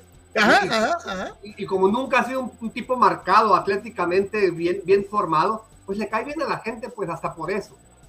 Dice Dani Pérez Vega se retira, después dice que va a pelear contra Enganu, dice mejor que vaya contra el ganador de Joshua Yusik.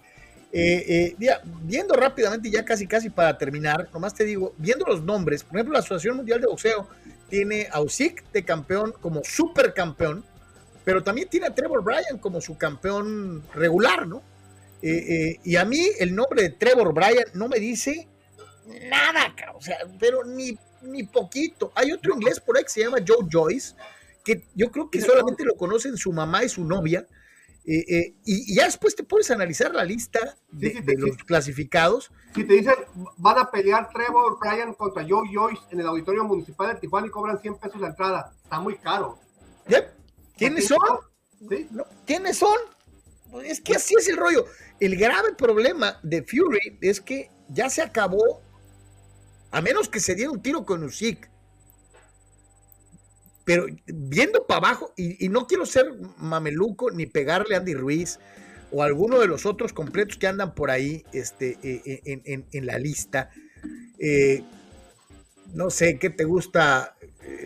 ¿Cómo se llama el, este, el otro latino, hombre? el King Kong Ortiz. El King Kong Ortiz. Pues supuestamente va a pelear contra Andy Ruiz. Pues por eso te digo, o sea, más bien van a pelear entre ellos, porque yo no veo quién le pegue a, a Fury, ¿eh? O sea. Sí, el único, el único rival de cuidado que podría tener es el ganador de.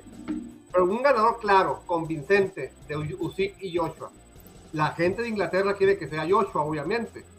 Pero si es Usyk, cuidado con, con, ese peleador que, que ya sabe lo que es este tipo de peleas, que lo mismo te pelea de zurdo que de derecho, que lo mismo se faja que te boxea.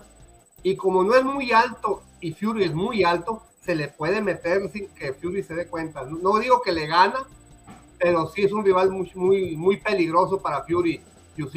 Y el retiro, eh, si lo dejan retirarse, porque es negocio para mucha gente, pues Fury va, a tener muchas cosas que hacer, ¿no? Puede ser narrador, puede ser analista, puede ser empresario. Puede ser cantante. Pues sí, puede ser lo que él quiera. Eh, está ahorita en un momento de fama y de aceptación pública y de buena imagen inclusive, que incluso como si una, una, una racha no sé mucho, ¿no? Que le pagabas a los famosos por ir a bares, le pagabas un lanón por ir a bares y lo anunciabas, aquí va a estar este tipo, va a cantar, no, va a tomar, nomás se va a tomar fotos con la gente y destacaban los lugares. Estamos a dos semanas del canelazo, ¿no? Este, eh, eh, eh, estamos, haciendo... en la semana de pelea de, de, un gran duelo que estoy esperando con ansias, este, Valdés contra Stevenson. El viernes daremos el análisis. Eh, va a estar muy buena la pelea. Ahorita, ahorita el lunes les digo, para mí, para Sócrates y Maduras, el favorito previo a subir al ring es Shakur Stevenson. Y el viernes les diremos por qué. Dice César Pineda, ¿no notan que la pelea de Canelo en mayo no ha generado mucho interés como otras peleas? Sí, es cierto. Pues es que, es que Vivol no es así que digas tú un dechado de virtudes comunicativas ni es un peleador atractivo, ¿no? O sea, es un buen peleador, frío, ruso, y ya.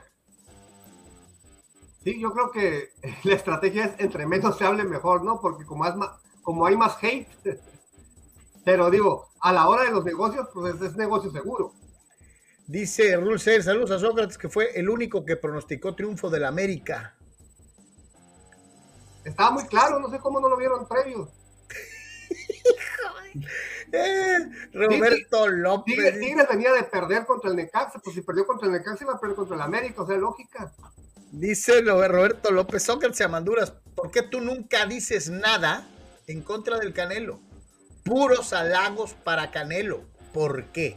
Porque es un deportista muy dedicado a lo que es su profesión, que es el boxeo, porque no ha estado metido en escándalos, el único escándalo que estuvo metido fue de un dopaje por, ¿cómo se llama la sustancia? De, que viene en la carne, que también los futbolistas.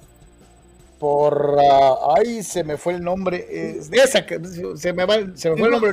Que, que, se usa en establos mexicanos para engorda de animales y que la ingesta de ese tipo de carne te refleja doping positivo.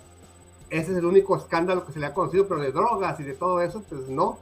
Y porque ha conseguido 10 eh, campeonatos mundiales en cuatro divisiones O sea, sus logros y sus méritos ahí están. Y cuando yo veo al Canelo pelear, veo un peleador que me gusta. Rápido, fuerte, bien parado, este, que se sabe defender, que sabe atacar. Entonces, este. Soc, Clembuterol.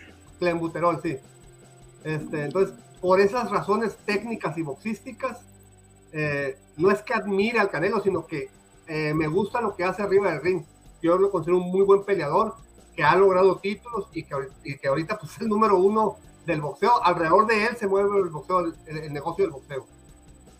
Pues ahí está entonces contestado. Mi querido Show, como siempre, estaremos pendientes. Viernes para la previa de eh, Stevenson contra Valdés. Yo voy Valdés.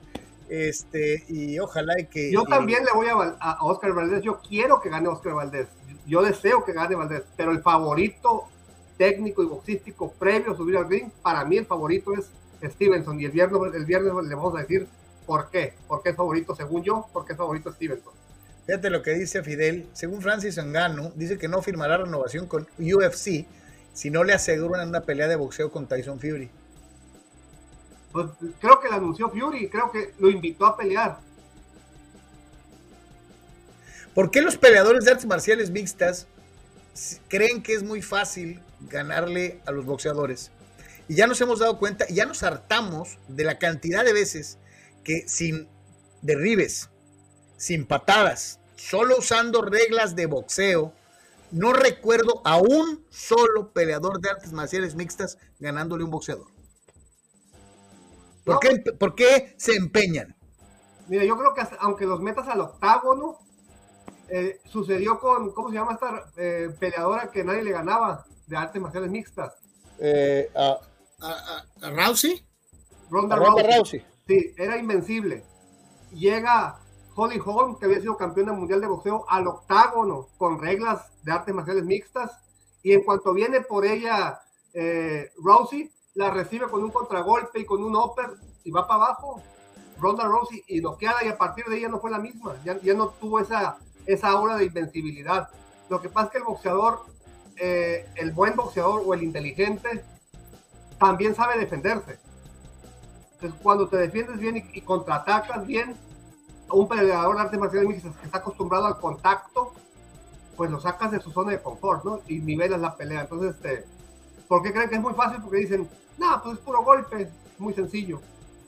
Y no, yo no me acuerdo de un peleador de artes marciales mixtas, de estos de gran nombre, eh, que le haya ganado un boxeador, con excepción del Spider a Chávez Jr. Es buen caso. El único. No me acuerdo de otro. Pero bueno. Y es buen caso porque aparte fue pelea larga, o sea, no es que lo haya noqueado rápido, sino que lo boxeó como ocho rounds fue, creo, ¿no? Sí, sí, sí, sí. Lo boxeó round por round y round por round no se cansó y mantuvo, este, independientemente de que el rival haya sido Chávez Jr., que Chávez Jr. nunca tiró golpes, ¿no? Para variar y como siempre. El Spider a sus 42 años de edad, ¿no? Entonces, este, es, buen, es buen caso, pero en general, en general, si metes un peleador de artes marciales mixtas al octágono, perdón, al ring de boxeo, seguramente va a ganar el boxeador 9 de cada 10 veces. Si metes a un boxeador al octágono, el de artes marciales mixtas le va a ganar que 6 de 10, no 9 de 10, 6 de 10. Es decir, más pareja la situación. Mi querido Shop, como siempre, muchísimas gracias. Imagínate a un boxeador que le dé chance de usar codazos. No, hombre, imagínate. O sea, un boxeador no usa ese tipo de herramientas porque están prohibidas en el boxeo, pero las sabe usar. O, agarrar, este, en el boxeo está prohibido agarrar este, el holding, este que le llaman, ¿no? o imagínate, lo tumbas y le empiezas a pegar en el piso. En el boxeo no lo puedes hacer. Acá sí. Pues sí. Este, sí, una, una pelea callejera, ¿no? Gusto saludarlos y, y este, que tengan una feliz semana a todos. Hermano, un abrazo, como gracias, siempre. Gracias. Buena semana. Hasta luego. Si es boxeo, en Deportes es con Sócrates se llaman. Buenas tardes, gracias. Hasta el buen Sócrates, como siempre, echándole alma, vida y corazón y platicándonos de su pasión. El boxeo es pasión, es el YouTube de el buen Sócrates, para que lo visite, por favor. El boxeo es pasión. Ya que estábamos en, en, en esto de, toros, Carlos, sea, lo que recordamos es que perdieron la serie con, con eh, eh, si recordábamos, eh, ya observando aquí, es que perdieron con Sultanes y avanzaron como mejor perdedor, que hubo eh, polémica, ¿se acuerdan? Y luego, eh, según yo, quedan fuera manos de Puebla, que era el primer sembrado. Oh, ok, ok, qué bueno que nos, nos, acordamos. Sí, sí, yo traía eso, no sé por qué. perdieron con Monterrey, pero sí avanzan y pierden con Puebla después. Eh, los toros solamente en su campaña Puebla. ¿no? Oye, Puebla que también le ganaría un campeonato a los, a los siguientes toros, ¿no? Este, eh, sí, sí, sí, sí. Este, ajá. Así que bueno, pues ahí está aclarado y qué bueno que se acordaron. Este, se dio la presentación del equipo, del nuevo, del flamante nuevo equipo de eh, Tijuana para la Liga Norte de México. Allá anduvimos, nos dimos una vuelta el viernes en la, tarde para platicar un ratito con su gente, para ver los colores, para eh, apreciar lo que va a ser este esfuerzo y eh, desde luego destacar el hecho de que pues, eh, eh, se nota que hay una, una, muy, muy eh, nutrida participación de gente de la comunidad beisbolera de Tijuana. Mucha gente asociada al béisbol amateur, al béisbol de la Liga Municipal, de las diferentes ligas importantísimas en cuanto al desarrollo de peloteros y que hay muy buenos planes. ¿no? se, dio a cabo, se llevó a cabo la presentación en Plaza la Alameda Otay, donde estuvo presente pues precisamente Germán Sánchez, quien es el gerente general del, club, eh, el eh, gerente deportivo Jicotenca Ramírez, dentro de lo que fue eh, precisamente esta presentación, en donde estuvieron desde luego presentes varios de los peloteros que forman parte de, esta, de, esta novena, de esta novena. Luis Ochoa, pitcher, Bruno Ruiz, quien se desempeña como segunda base, Alan Valdés, pitcher y Jesús Gómez. hay que recordar que este equipo de industriales tendrá eh, convenios de trabajo con Campeche, Tabasco y con los Toros de Tijuana, eh, por lo cual cualquiera de, los elementos que formen parte de la novena y que durante el transcurso de la temporada presenten avances suficientes podrían ser llamados a participar en cualquiera de, estas, eh, de estos equipos de Liga Mexicana de Béisbol. Hay varios chavos de extracción netamente tijuanense platicando un poquito con algunos de los eh, responsables del equipo, señalaban que eh, hay, muy, hay, interés, hay, un interés importante de seguir observando a los chavos generados en, Tijuana y en Mexicali, porque las posibilidades de que lleguen al equipo grande de, Liga, de Liga Mexicana están pues a la vuelta de la esquina. Es un muy buen esfuerzo, eh, le han puesto mucha voluntad y, la verdad es que nos da mucho gusto que haya un nuevo esfuerzo deportivo en la ciudad de Tijuana. Entonces, la presentación de Industriales de Otay, ahí tiene usted los colores eh, de los uniformes eh, en eh, las diferentes facetas y se va a dar una situación, van a jugar cuando Toros esté fuera de la ciudad, es cuando Industriales jugará como local y viceversa. cuando Toros esté en casa, normalmente Industriales estará jugando eh, en, el camino, en, de gira. Así que enhorabuena, enhorabuena para este esfuerzo, el nuevo equipo y desde luego lo que señalaban, el hecho de la rivalidad contra el puerto de Ensenada, con los marineros, que es un equipo multicampeón dentro de lo que es la Liga Norte y que es la rivalidad natural del equipo, del equipo tijuanense. Alex Lizárraga, manager de los industriales, platicó con Deportes, le platicamos un poquito, le preguntamos acerca del talento que tiene y cuál va a ser el estilo de juego eh, basado en la sabermetría, en el béisbol antiguo, en, el, en, cómo va a jugar el equipo tijuanense.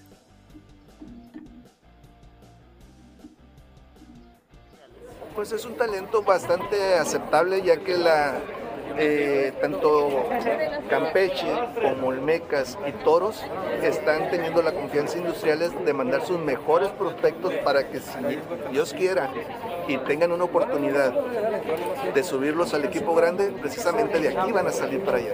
Bueno, creo yo que eh, es un equipo competitivo eh, que también se lo va a dar, se, van a dar las cosas, porque hay pitchers que tenemos que mencionarlo, hay pitchers que van van a tener pues porcentajes en carreras limpias, van a tener buena sabermetría, van a tener lo mismo los bateadores del equipo contrario, entonces tenemos que buscar sus fortalezas, checarlas bien y las debilidades también de ellos. Entonces tenemos que hacer ajustes y, hacer eh, pues, innovaciones para que nosotros podamos eh, tener resultados óptimos, porque pues ahorita la numerología y tanta tanta tecnología que hay nos da muchas pautas, entonces eh, decir esta es nuestra estrategia pues es, es difícil, nos lo va a ir dando el juego de pelota.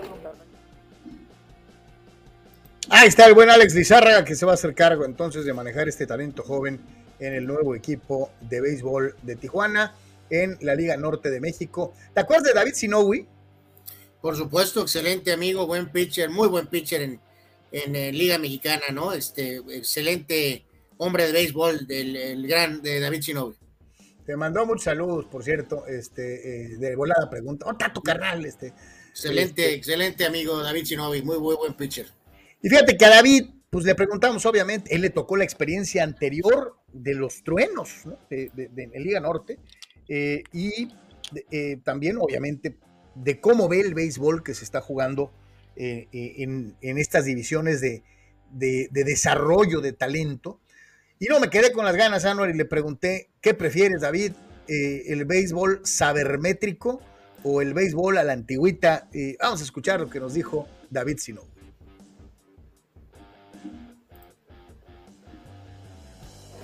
Pues muy bueno, como les comentaba hace rato, bueno porque pues ahora no son dos equipos de, Liga Mexicana que están apoyando, son dos y el local y es una gran ventaja tener a todos de Tijuana dentro de este proyecto y pues cualquier cosita que, se ocupe en el camino pues van a estar al pendiente apoyando lo que sea necesario. Entonces se me hace interesante el, el proyecto, ya lo tenían desde el año pasado que se suspendió y este, pero digo, no, no creo que, que tengan carencia. Yo creo que van a tener todo el apoyo de las, tres directivas y pues tienen que caminar bien. La, hay, afición para todo.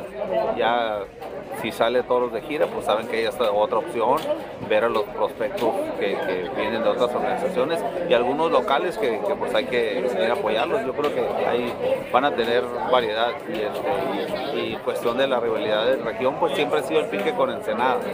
Ensenada siempre es el rival de Tijuana porque pues, Mexicali no está. San Luis es el más cercano, pero yo creo que todos los equipos son buenos, pero sí existe ese morbo por quién es el mejor equipo de Baja California. Entonces va a ser atractivo siempre jugar contra el Senado. Ah, caray, tuvimos ahí un pequeño problemita. Eh, yo creo que le vamos a presentar esa. Le pregunté derecha la flecha. dije, David, ¿qué onda con, qué onda con, la sabermetría, ¿no? Y, ahí me dio su explicación. Si no la alcanzamos a tener para este, mañana se la presentamos. Se me hace muy interesante lo que nos dice el buen David eh, en relación a esto. Así que suerte, suerte para, para los amigos de, de, industriales y suerte también ya para, para marineros de Ensenada, porque ya está la vuelta de la esquina, carnal, el, inicio de la, de la liga y ojalá y que se den las cosas eh, para los dos. Sería maravilloso verlos a los dos en la final eh, eh, eh, en un tiro directo entre baja californianos. Por otra parte, hablando del buen desempeño de Baja California en actuaciones de béisbol, algo que nos tiene muy acostumbrados, pues tenga para que se entretenga.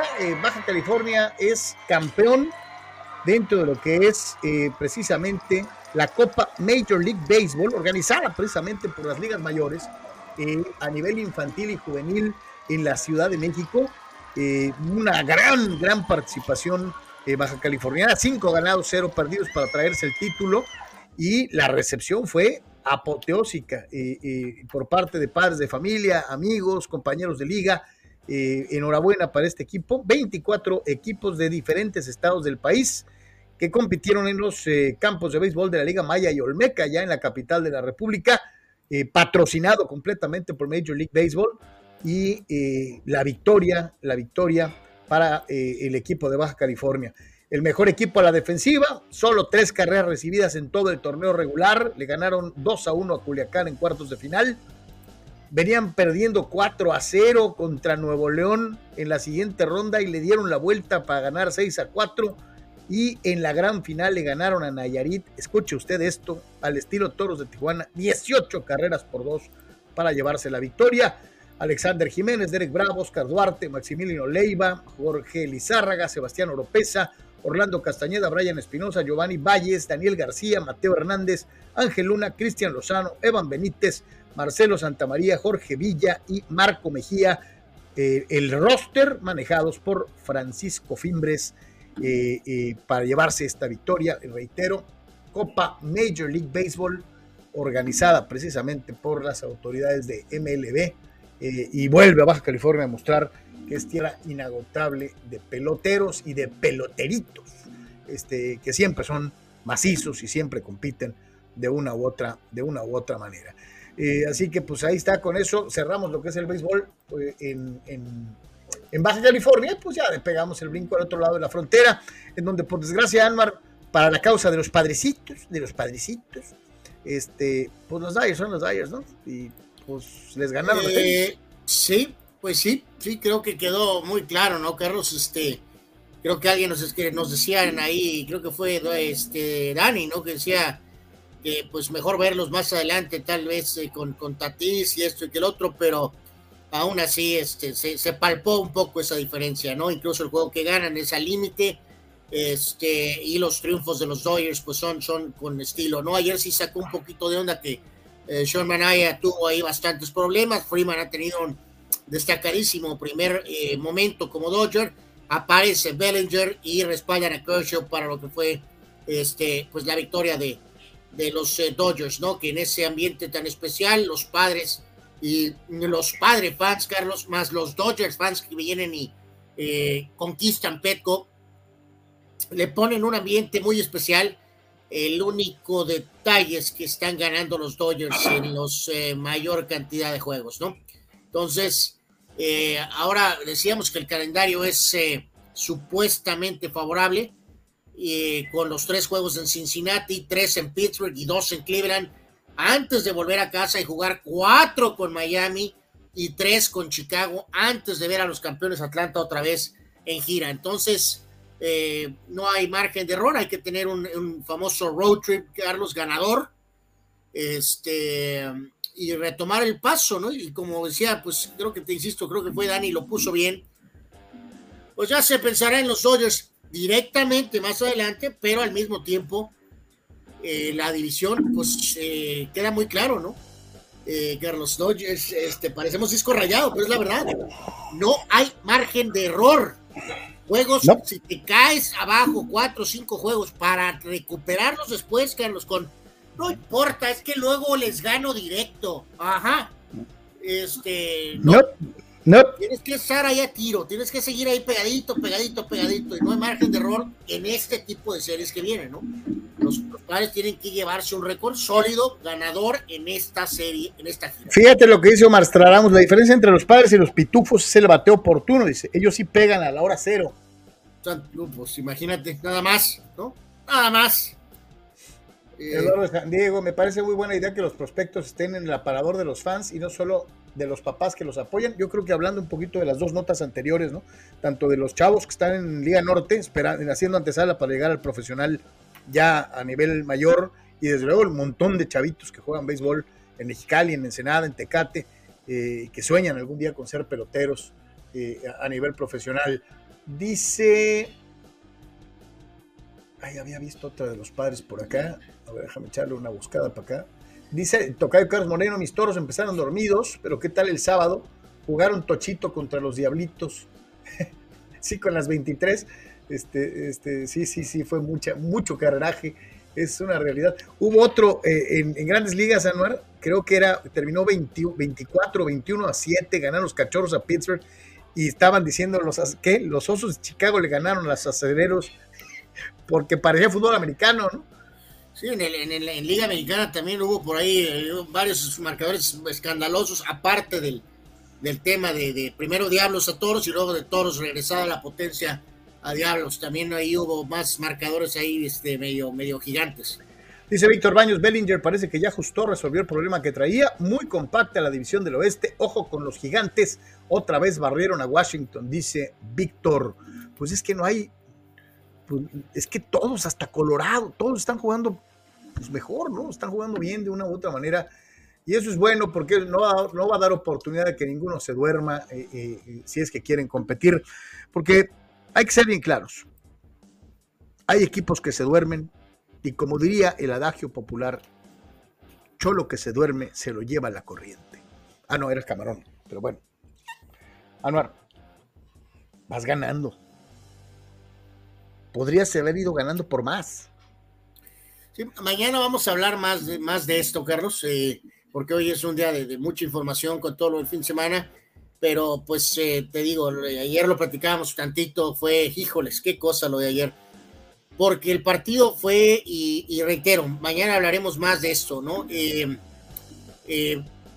no hagas cosas buenas que parezcan malas, por eso la multipropiedad es muy mala, Carlos.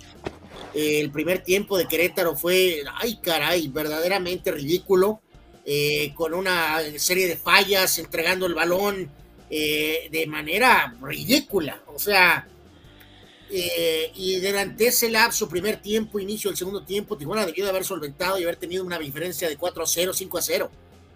No lo hace y de repente entonces se resulta que Gallos medio se engancha en la parte final. Tijuana recibe ese gol que apenas si toca Nahuelpan. Aparte, Nahuelpan, eh, Nahuelpan eh, pasado de peso, Carlos, eh, se parece mi compadre. Este, se desmoronan, Carlos. Se desmoronan de una manera brutal y terminan empatado el partido. Eh, fue triste, fue lamentable. y honestamente, por más que ahorita escucharemos al técnico con, sus eh, declaraciones, eh, no hay otra, Carlos. O sea, eh, se necesita que Hankin Sunza, solamente Hankin Sunza puede encontrar los recursos económicos para reforzar a este plantel, Carlos, y que puedan otorgar mejores resultados.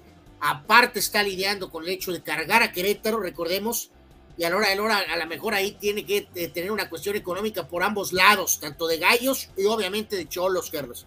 ¡Qué desastre! Entonces, si tienes que gastar ese dinero por lo del descenso no descenso, ¿de dónde va a salir para reforzar al equipo, Carlos?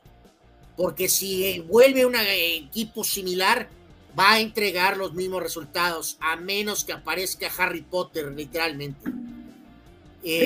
no da para más no, da para más. Yo, yo sí no sé, eh, eh, y voy a insistir, a lo mejor a veces se oye hasta un poquito eh, reiterativo, pero híjole, ya no sé, ya, ya, no sé qué hacer con el gallego, ¿no? Porque siento que es un muy buen técnico, pero, pero no sé si es el plantel, la calidad realmente. No, no, pues a lo mejor pues va, va a hacer daño colateral, que los probablemente lo van a correr, pero realmente no podemos hacer solamente responsable al gallego si haces responsable al gallego, Carlos, es la fácil, ¿no? En otro planeta, ¿no? O sea, si en este caso la, la decisión es correr al técnico porque te di un gran plantel, ¡wow!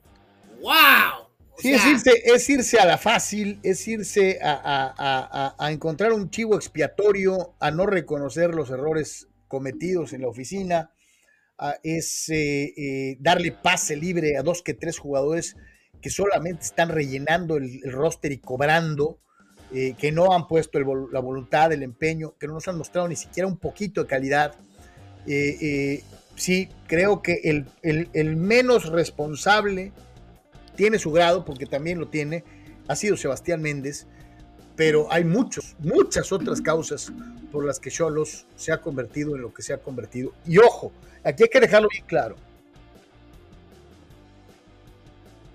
ya no es. Solo llegó a ser la mejor oferta deportiva de la ciudad en algún momento. Todo el mundo estaba subido en el barco. Eh, hasta los que no eran aficionados al deporte encontraron en Cholos una manera y una forma de identificarse con el equipo. Y, y Anuar lo dejaron morir. O sea, e, e, ese boom ya no existe. Y eso es está la, la, cuestión del estadio, Carlos, del factor de la palabra primera división, eh, pero también en una descafeinada Liga MX, eh, verdaderamente sí es decir, es, es, legítima la pregunta que haces, ¿no? De que Toros es una, eh, una mejor opción como primero en el ranking de los deportes de Tijuana, Baja California. aunque le arda a, a la mejor a la gente que abraza el concepto de, primera división, ¿no? Este, sí, estoy, estoy de acuerdo, ¿no? Sí, pues que el estadio, que primera tenían, tenían, tenían la gallina de los huevos de oro, Anuar, la tenían en la mano, lo habían logrado y lo dejaron. Imagínate ahorita, Carlos, si tiene que pagar por los dos lados. Se tiene que acabar pagando por gallos y por este. El Gallo Pack, un desastre deportivo. El Gallo Pack se ha convertido en un desastre como negocio. Eh, que, ha, que, ha, pegado al negocio principal que es Cholos. Santo Dios. Sí, sí, dicen en mi rancho que el que mucho abarca poco aprieta. Esa es la verdad, ¿no? Este, y Por eso, allá, acá, ni en ningún lado. Podrá haber malinfundados ataques a, a, Juan Ignacio Palau, Carlos. Podrá haber ataques al gallego Méndez. Al final de cuentas, esto solamente recae como primer responsable en eh, las puertas de la oficina de eh, Jorge Alberto Hankins Musa. No hay más. El primero y luego los demás.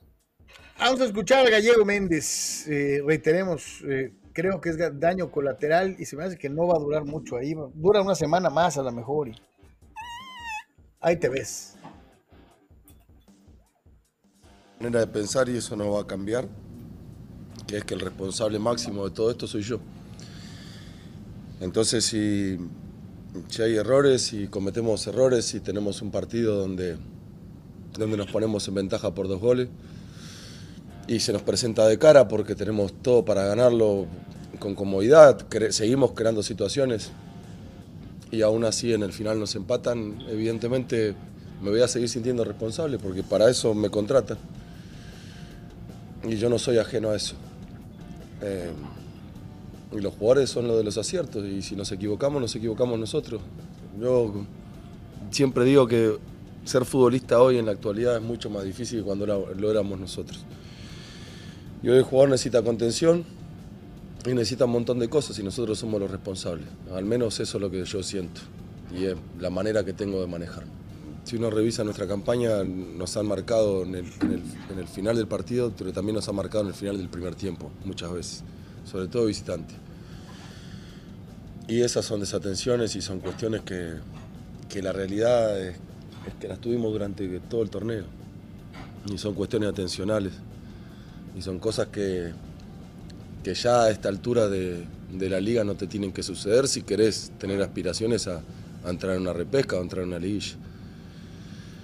Lamentablemente para nosotros hoy cometimos esos errores, esas distracciones, porque era un partido como yo creo que todos vimos lo mismo, ¿no? que, el primer tiempo nosotros hicimos un muy buen partido, tuvimos para, para alargar la diferencia, inclusive en el segundo tiempo tuvimos también las situaciones necesarias para que así suceda, pero no convertimos que no convertimos y después nos convierten.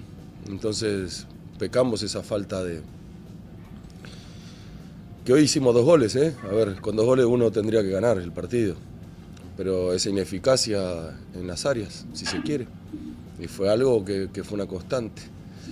Y que nos costó. Por momentos lo, controlamos, por momentos del, del torneo y por eso ganamos partidos pero nos caímos en un pozo y nos cuesta, nos está costando salir. Hoy teníamos que haber ganado y no lo hicimos. Y eso no, no hay que deslindarse de, esa responsabilidad. Yo no lo, no lo veo así. acá eh, hay que hacerse cargo de las cosas y yo soy el responsable máximo de que esto suceda. me encanta la autocrítica y me encanta pues, que tengas que cumplir con el machote, con el, con el, con el, con el rol eh, que le corresponde a cualquier técnico, ¿no? De echarse la culpa, decir yo tengo la, yo soy responsable, yo eso, eh, pues sí, pero también me pongo a pensar y digo, pues es que los jugadores, pues, Sox, ¿no? Y, y, y, quien contrató a los jugadores, pues Sox, ¿no? Y este, y pues la directiva en general, pues Sox, ¿no? Este, porque esto no es de ahorita, ¿no? Esto ya tiene rato. Y, y el gallego es uno más de una lista de fulanos que han llegado a, hacerse cargo del mazacote, ¿no? Y ahí te va, éntrale con lo que hay. Oye, que ocupo refuerzo, pues te traen a dos bats ahí desconocidos, o, o, alguien que alguien que consigue el, promotor baratero, o sea, este, porque ya no estaba funcionando. El caso del Chucky Ferreira, por ejemplo, que pues obviamente ya no tenía cabida en España y pues eh, tenía un año sin jugar y ¿dónde lo pongo? Ah, pues lo pongo acá, cabrón. O manotas, que neta, traer un vato de la MLS, pues, no, no, pero pues. Por eso, Carlos, pero si él saca sus cuentas y no, y un buen delantero te cuesta 10 pesos, eh, este, y tienes eh, 2 pesos, eh, pues tienes que ir a buscar. Y Manotas viene por 50 centavos. Cuesta 50 centavos y el otro uno y medio, a lo mejor lo conseguiste, por ejemplo, en un jugador como Ferreira. Entonces, eh, ¿Qué, etapa viene, Carlos? O sea, habrá que probablemente volver a traer técnico, este, decir, ver qué va a pasar con el tema económico de Tijuana y de Querétaro, qué onda con el tema de, qué jugadores puedes conseguir. O sea, el panorama es eh, gris, eh, gris, Carlos, para, para, eh, para Scholz. muy, muy, muy lejos de, como bien decías, de, de lo que se logró este, con el tema de ascenso y el, el inicio en primera división esta última etapa, Carlos Post, Coca, liguilla aquella de, de Bow, eh, el Parejota, el, ¿cómo se llama? El petardazo chileno que figura en Chile, eh, Quinteros, y luego ahora esta última etapa es...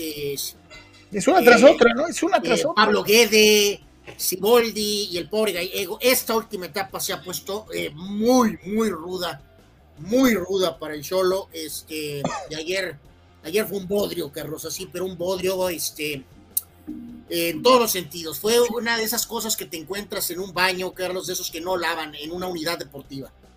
Ah, eh, ese olor había ayer, ayer, ayer en el estadio. ¿Sabes qué es gacho? Ya se hizo chiquito el equipo. O sea, el equipo ya es chiquito, pues. Es, es, de los cuatro de la, últimos de la tabla. Es de estos, eh, pero, y lo peor es que tienen dos, Carlos. Tienen ¿Ah? dos. O sea, Bravos, Gallos, Cholos, este, San Luis, Necaxa, pero pues San Luis y Necaxa al menos están dando señales de vida. O sea. Equipo chiquito, equipo, pues hasta donde llegue y hasta donde les alcance. Triste. O sea, y Carlos, en el gran esquema, o sea, que hablan de quieren despotricar y reventar a todo el mundo. Al final de cuentas caen las decisiones de, la persona que está arriba. Y esta persona lo hemos dicho en otros deportes, Carlos. El dueño no se va a correr, Carlos. Lo único que se puede hacer es seguir señalando si hace las cosas bien regular, mal o muy mal, porque probablemente nunca esos dueños se corren, Carlos. No se corren. A lo mejor vende uno por allá de vez en cuando, pero esos dueños no venden, no se corren. Esas críticas de, de, es que la afición no responde, pues es que la gente no le gusta ver equipos perdedores. Equipos malos, pues la neta no. Bueno, date Santos que han mantenido una base, Carlos.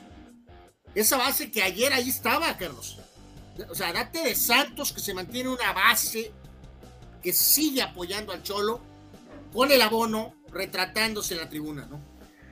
Y, y, pues mis aplausos para esas personas porque la verdad es que también les han quedado de ver terriblemente, ¿no?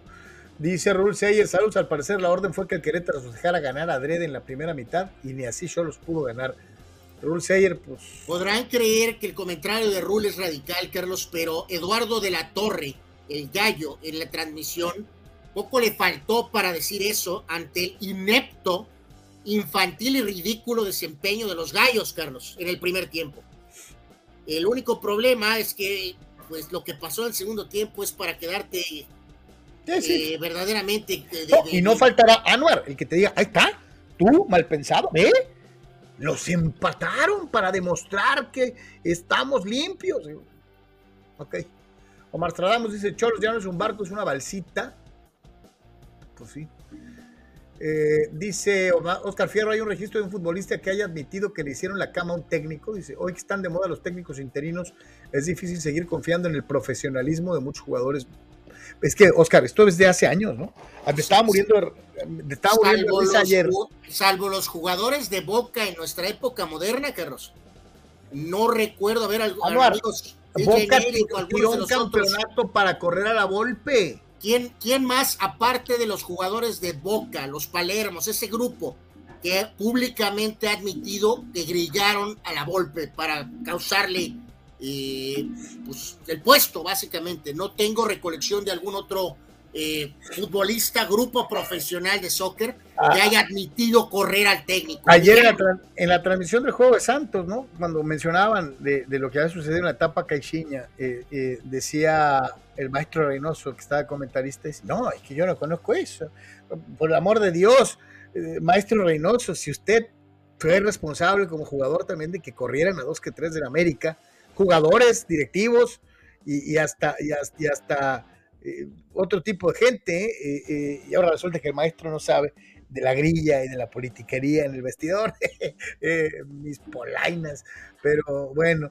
Este... O sea, te digo, ah, está el más caro ejemplo de esta campaña fue Santos, ¿no? No hay una, este, afirmación pública, no hay un hecho de aceptar públicamente, pero la evidencia es, no, bueno, es, incontrovertible. Dramáticamente contundente, ¿no? No hay ni cómo decir que no.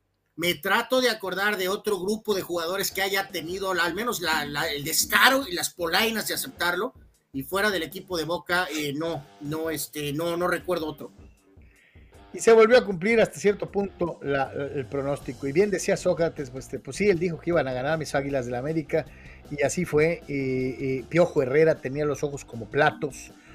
América, y le digo algo, yo sé que ahorita va a decir Anual que no es cierto, pero me vale. América tuvo por haber ganado por otros tres cuando menos. La figura del partido fue Nahuel.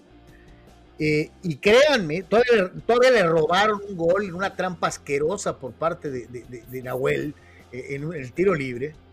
Eh, América pudo haberle metido 4-0, 4-1 a Tigres, cuando menos. Y, Piojo se vio superado. El Tan Ortiz, increíble, increíble, le planteó el juego de la manera en la que anularon a Guiñac no dejaron transitar la media cancha de Tigres, que es lo que normalmente le da mucha fuerza al equipo regiomontano. Y el Tano le ganó la partida al Piojo. Eh, eh, eh, América llega a seis victorias consecutivas y Tigres liga su segundo descalabro consecutivo.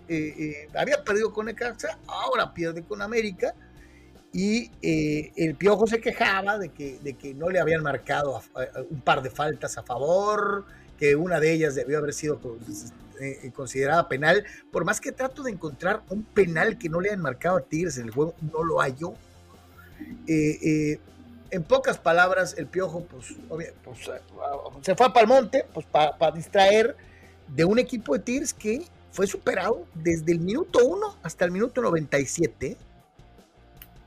Así de sencillo. ¿Qué le está pasando a Tigres? Ya le hallaron el modo, no sé. Pero yo, yo sí pienso que Tigres tiene para ser campeón. ¿eh? No, no, no, digo, pues eh, Tigres va, a entrar ahí uno o dos carros y obviamente pues está mantendrá su estatus de, favoritos, ¿no? Del tema de América, pues Ortiz ha hecho una labor muy buena, nadie, ni siquiera un bufón como tú, hubiera anticipado esto. O sea, eh, ni siquiera tú, en tus más... Este, no digas tonterías, no digas eh, tonterías, porque eh, yo te dije que América iba a calificar. No, no, no, no, Ni, ni, siquiera tú, Carlos. O sea, yo te dije que América iba a calificar, me reí. Nunca pensaste que, iban a ganar esa cantidad de partidos seguidos. Jamás. Por favor, acéptalo, Carlos. Yo lo que te digo es eso. Yo dije con claridad que América iba a calificar.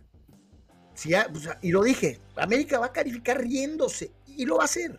Y lo va a hacer. Bueno, eh, le voy a dar el mérito a Ortiz y a los jugadores, no a ti. Así es. De acuerdo, pero yo te lo dije con claridad y así es. Entonces, pues ni para dónde hacerse. Yo, quiero saber. Ahora, espero, Carlos, que esto pues no quede nada más en, esta situación de eh, literalmente pues eh, poder sacar todos los botes al mar del barco que se está hundiendo y pues ya con eso quedar conformes, ¿no? Porque, pues digo, Pachuca se ve bien, bastante fuerte, Tigres sabemos que ahí va a estar, a pesar de que perdió este juego, pero pues está súper abierto, ¿no? O sea, técnicamente ahorita, por ejemplo, les tocaría con el Atlas, Carlos. Sí. Este, que, que, que, que, o sea, tanto ¿Qué, fondo, América, tocó fondo, llegó hasta último de la tabla. Encuentra esta gran racha y luego primera ronda de liguilla y te quedas fuera contra Atlas. Eh, 2 pues a 1 en el global.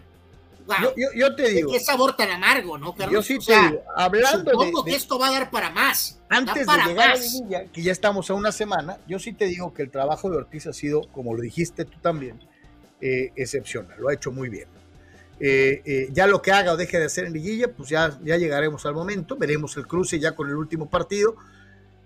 Pero bien dicen en mi rancho que más vale eh, eh, no importa cómo empieces, sino cómo termines. Y América ha terminado muy, está terminando muy bien el torneo, trae muy buen ritmo. Entonces, pues vamos a ver, ¿no? Ojalá y le alcance al Tano para superar de perdida las dos etapas anteriores en las que se quedó corto eh, Solari, ¿no? Con el mismo.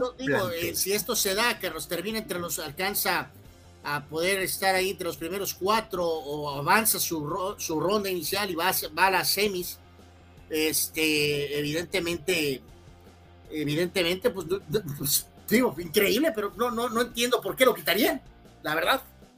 O sea, deberías de pensar en darle eh, pues unos dos, tres jugadores más, ¿no? al contrario. pero no, pero oye, el caso de América no es el único. América liga seis triunfos, ¿no? ¿Qué me dices de la cadeneta, no? Este, eh, eh, digo, aquí, y vamos a dejarlo bien claro, aquí no se trata de, de que hubiera grilla contra el entrenador anterior, sino más bien que el entrenador anterior no sabía plantear los juegos y no sabía acomodar a sus jugadores y en su falta de capacidad se estaba llevando entre las patas al equipo del Guadalajara. Eh, Chivas le gana a Pumas eh, y vamos a decirlo con, claridad, tal vez eh, pudo haber sido más, más claro, más contundente, pero Pumas le metió también voluntad y en algún momento como que quiso regresar en el partido, de lo que se encargó rapidito el equipo de Chivas de frenar la posible, eh, la posible respuesta de Pumas. Cuando anota Rogerio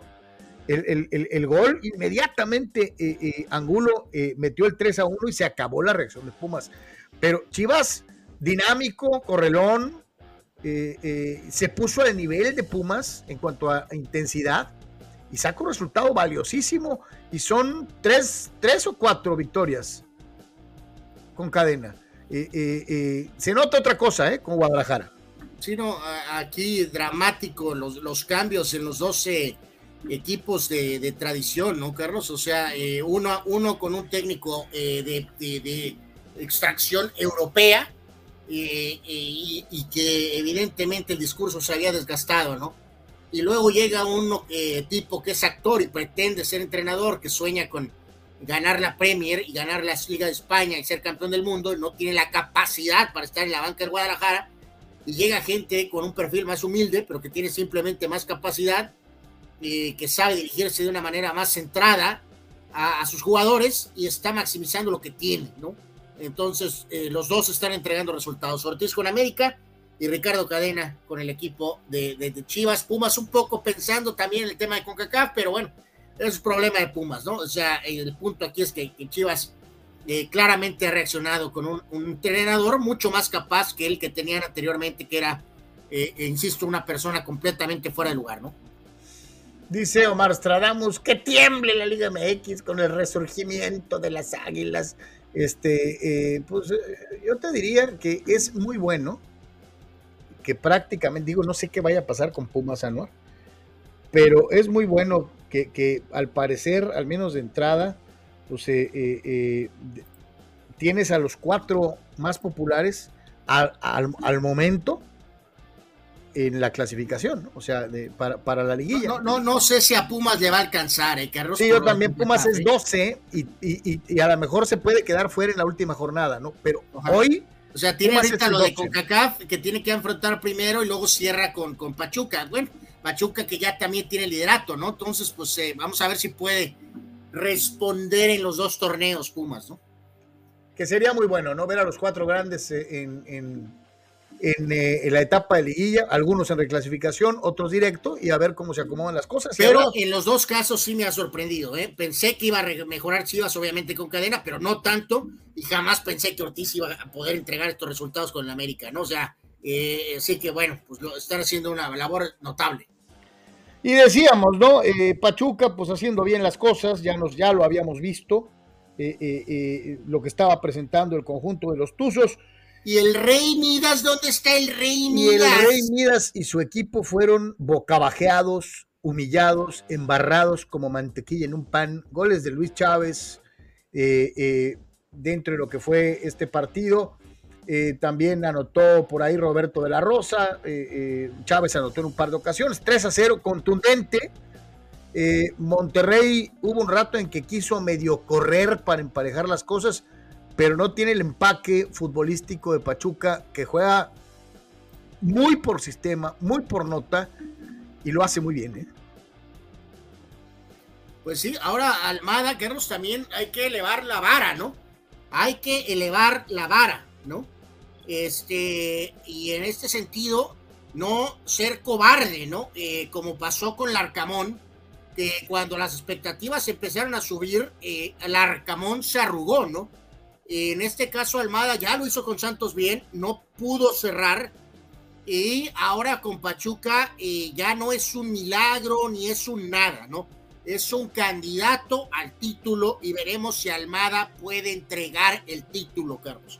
No lo puedo ver de una manera corta y pequeña como tú, que eh, vas a decir qué gran temporada, nadie esperaba eso, Almada maravilloso. Y si no, no, lo que sí te digo es esto, yo creo que nadie, Nadie esperaba, nadie esperaba que Almada tuviera el impacto inmediato que tuvo. Lo hizo muy bien con, con Santos, pero eh, eh, arregló a Pachuca en una fecha, Anuar. Eh, eso es una Pachuca se ha convertido ya en candidato al título. ¿Es campeón o es un fracaso? Así es sencillo. Pues, y si Querétaro estuviera en la misma posición, estarías diciendo lo mismo. Ni siquiera te fijas en los planteles, ni en, ni en la manera de jugar. O sea, es nomás un machote, ¿no? Ahí va este, yo lo que sí te digo es, la gran diferencia entre, entre este equipo y el de Puebla es que Puebla tiene menos jugadores, o sea, tiene un plantel más, más corto, y que el gran el gran acervo futbolístico ¿Por qué te da de Puebla, tanto miedo exigir, Carlos? El gran acervo futbolístico de Puebla es el esfuerzo. O sea, Puebla era lo que era y es lo que es con Larcamón por lo que corre, por cómo mete la pata, porque nunca se da por vencido. Pachuca sí juega fútbol. ¿eh? O sea, Pachuca tiene mejores jugadores y es un equipo mucho más disciplinado tácticamente que Puebla. Entonces, yo sí te diría, si entre los dos hoy me dijeras candidato al título, pues sí, a lo mejor podrías poner a Pachuca por estas circunstancias que te menciono. Porque es mucho mejor un equipo aplicado tácticamente que un equipo a base de puros. Tú sabes. Y, te digo, y, esto todo conecta directamente al Cholo, ¿no, Carlos? O sea, me imagino que vuelvo a lo mismo, ¿no? En lugar tal vez de aceptar que hay errores, puede ser que, que Insunza Carlos diga qué que, está haciendo Pachuca, ¿no? ¿Qué, ¿Qué está haciendo Pachuca? Pachuca no está invirtiendo de una manera brutal y tiene 38 puntos. Puebla no invierte de una manera brutal y tiene 26 puntos el Atlas eh, salió campeón por primera vez y no precisamente rompiendo el banco, ¿no? O sea, este, Necaxa está teniendo un repunte con Lozano como técnico, 23 puntos. San Luis tiene 23 puntos. Imagínate la Fíjate, fíjate lo que son las cosas. Que de causar en el Cholo cuando ves a planteles modestos, Carlos, lo, que, entregan resultados. Lo que son las cosas, ¿no? Ustari, un portero que, que no hizo huesos viejos en Atlas, es la base. Eh, el Kevin Álvarez por la lateral derecha. Víctor Guzmán, increíble, sí, Víctor Guzmán. Chávez. Chávez, Carlos, el ex Cholo. Luis Chávez y Nico Ibáñez. Y la resurrección por enésima vez de Avilés Hurtado. Eso es Pachuca yo creo que sí, como bien mencionas, pues se le ha de llegar a la maceta de estas personas, decir, acá, ah, pues este yo lo tenía, y este también, y este también, y están en primer lugar. ¿Y dónde estoy yo? ¿Sabes qué? Agregar, Carlos, eh, pues Chivas tampoco trae así como que las super Chivas, ¿no? Y ve cómo ha reaccionado. Ve el mediocre plantel que la América trae en comparación de sus épocas de gloria. Y sin embargo, ya encontró con un técnico adecuado la situación de sacar resultados. O sea, todo mundo saca resultados con plantillas y rostros limitados, menos el Cholo. Sí, sí, lamentable. ¿Y qué me dices del trabajo del Jimmy Lozano con eh, los rayos del Necaxa? Le había zumbado a Tigres y este hombre pues ya nomás pone carita de... Eh, le gana a Puebla en el Cuauhtémoc 1 a 0 con gol de Milton Jiménez y a pesar de que Puebla es una es un huracán, se le va encima, le mete la pata, le trata de hacer daño, eh, eh, se planta muy bien Necaxa, se defiende muy bien y saca un resultado extraordinario para los Rayos, porque eh, no, pues no se trata nomás de ganarle a Puebla, sino de ligar partidos en forma consecutiva con victoria. Y ojo, el Jimmy lo está haciendo muy bien, también con un plantel anual miserable.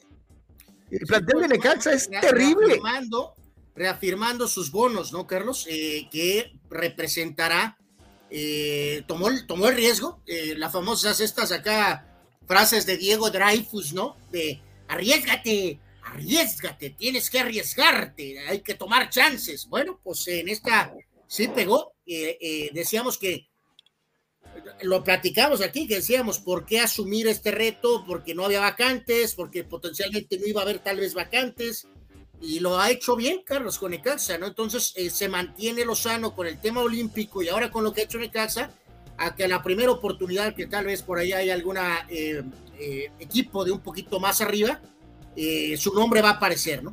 ya oye, y Puebla, ¿no? oye, Puebla, y, con todos los malos, que los resultados no se le han dado, Puebla, sigue tercero, ¿eh? O sea, y la, y la chamba del Arcamón sigue siendo muy buena si tomas en cuenta el plantel que tiene, ¿no? Entonces, pues ahí está abierto. Yo me pregunto si de veras va a salir corriendo el Arcamón de Puebla, porque ya lo está esperando el América o ya lo está esperando algún otro equipo.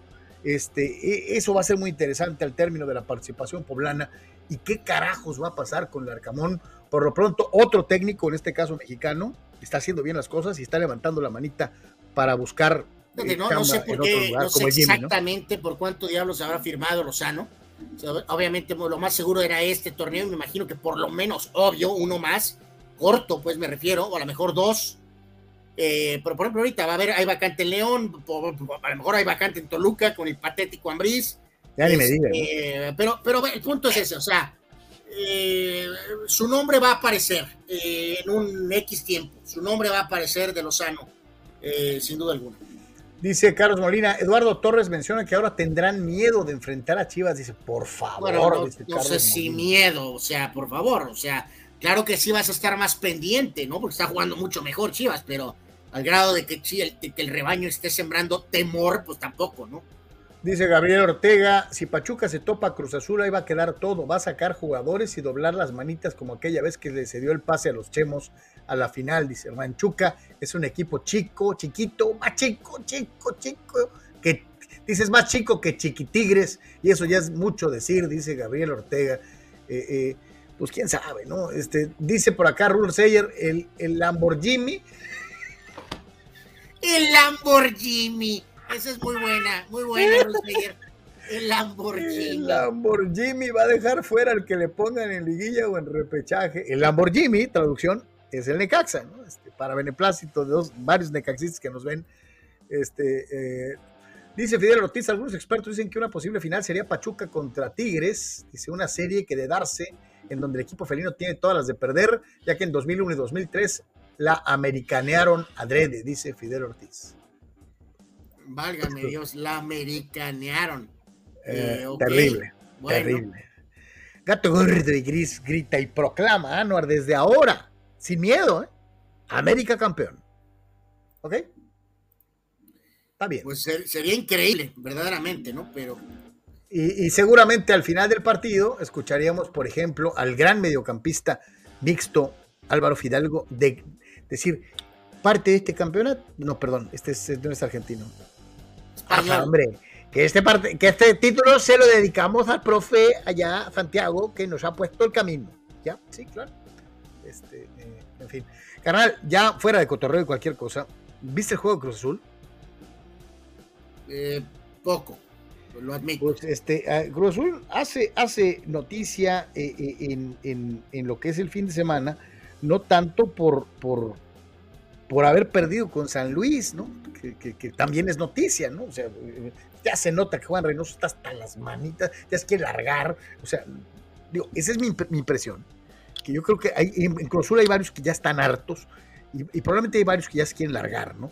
Eh, eh, y al término del partido, pues este tipo de escenas, ¿no? Eh, todavía tenemos muy cerca la memoria de lo que pasó en Querétaro y esto se da, a Anuar, pues este Ahí, como lo puedes apreciar, oh, tal, finalmente llega un elemento de seguridad, un policía, pero es uno solo, como contra 47 bípedos, madreando a un fulano que está en el piso, ¿no? Este, eh, Ay, Dios mío, válgame Dios, qué cosa, ¿no? Verdaderamente. Y te acuerdas que bien dijimos, ay, como que aparecen y después llegan algunos, ¿no? Pero bien dijimos que esto iba a durar dos semanas, tres semanas y después todo iba a volver a lo mismo. Válgame Dios. Ya finalmente salieron los granaderos ahí en el Estadio Azteca, agarraron los escudos este, y trataron de separar los rijosos. pero por lo pronto un carnal que estaba tirado ahí, este, lo patearon como entre 46 vatos, ¿no? Entonces, no entendemos, no entendemos. O sea, pero bueno. Bien, que, hay que rápido, aquí hay que decirlo, que todo va a caer a lo de siempre. Dinero. Que si eh, cuesta mucho tener los este, operativos, que si que cómo está tu estatus con el gobierno en turno en cada una de las diferentes ciudades, de a cómo, eso es, estoy seguro que eso es lo que van a decir, Carlos. Que o montar operativos robustos es complicado en el tema político y es complicado en el tema, primero que nada, económico. Entonces. Pues Dice Daniel Carmona, lo mejor de Cadena es el orden que le ha dado el equipo y al poner en sus posiciones donde mejor juega cada jugador, como es el caso del Chicote Calderón. El Chicote estaba olvidado por Bucetich, o sea, marginado. Y luego eh, eh, el, el, actor tampoco lo usaba realmente, se le hacía un jugador flojo. El, Canelo, famoso, está jugando bastante bien también. Y lo resucitó este amigo, eh, está jugando el Chicote eh, de una u otra manera. Toño Pasos dice, se ven más fuertes los cuatro que llegan del repechaje que los cuatro que ya están calificados en forma directa, dice Toño Pasos. Pues sí. Están cerrando mejor. La verdad es que está, está, o sea, claro, Pachuca, Tigres son favoritos, sí, pero pues honestamente nos sorprendería que eh, X o Z sea este campeón, la verdad no. Como está el torneo ahorita de, mediocre y de parejo, este, todo puede pasar. Fíjate, Anuar, lo que te hacen los nervios, Anuar. Fíjate, ve esto. La muestra irrestricta de los nervios. Que te empiezas a, empiezas a sentir pasos, empiezas a sentir como que te hace así. Este, eh, el tocayo Carlos Moreno. ¿no? Ja, ja, ja, ja, ja, qué cura me dan pero más cura me da cuando quedan eliminados en liguilla y están como coches pariendo con la lloradera, justificando la derrota. ¿Y tú qué tienes que decir al respecto de la caída consecutiva de tus chiquitigres, fulano? A ver, Alejandro, Tocayo, ¿qué pasó contra Necaxa del, del Lamborghini? ¿Y qué pasó con el América en tu casa? Explícanos y después te ríes. Dice Fidel Ortiz, Tigres en esas dos finales en Tepachuca hizo todo lo posible por perder a Drede. Oh my God, bueno. Gato Gordo, para los que tengan dudas de que Lame es el rey de las remontadas, hoy remontarán la liga y saldrán campeones. Ya díganle al equipo del Fénix. Por cierto, Pumas, qué feo se estrelló en su lilineta. Todavía tienen la final de CONCACAF. Y yo sí te digo algo: si Pumas es campeón de CONCACAF, sacándose la espina de aquella eliminación, ya cumplieron el objetivo del semestre la liga. sí, sí, por ahí no alcanzas a calificar en la liga, pues ay, sí va a doler poquito, pero, pero si sales campeón de CONCACAF, con eso salvas los muebles, ¿no? Dice Abraham Mesa, ese policía de esa bronca se veía como un supositorio en la humanidad de Yeoke. ¿Qué tiene que ver la humanidad de J-Lo, fulano? Oh my God, bueno. Eh, gato gordo dice, esa será, esta será la liga más emocionante del mundo. No. No, no. Eh, se muere de risa Camilo Ortega con la puntada del tocayo de los coches pariendo. Dice el tocayo, ya dije tocayo, hay que leer los mensajes de arriba. A ver, a ver, déjame buscar. Eh, una disculpa, muchachos, si por X o Z a veces. Es que llegan muchos. Se va algún mensajito, una, una disculpa, ¿no? Pero se, se trata pues de sacar todo. Una, una disculpa si por ahí se nos va algún mensaje, ¿no? Y a veces es complicado porque están entre y entre y entre y híjole, sí se van algunos eh, de una u otra manera. Te estoy buscando, Tocayo, y no te hallo. Este, ahorita, ahorita te busco. Toño Pasos dice, ayer que veía el partido de Cholos, recordé que mi pronóstico era de 14 puntos. No, dice, no lo comenté para que no me tacharan de pesimista, pero pues no está tan alejado de la realidad. ¿no? Eh, todos dijimos que 20, ¿no? Solo yo dije, no, yo dije que 24. Menos tú. Yo le tenía mucha gallego.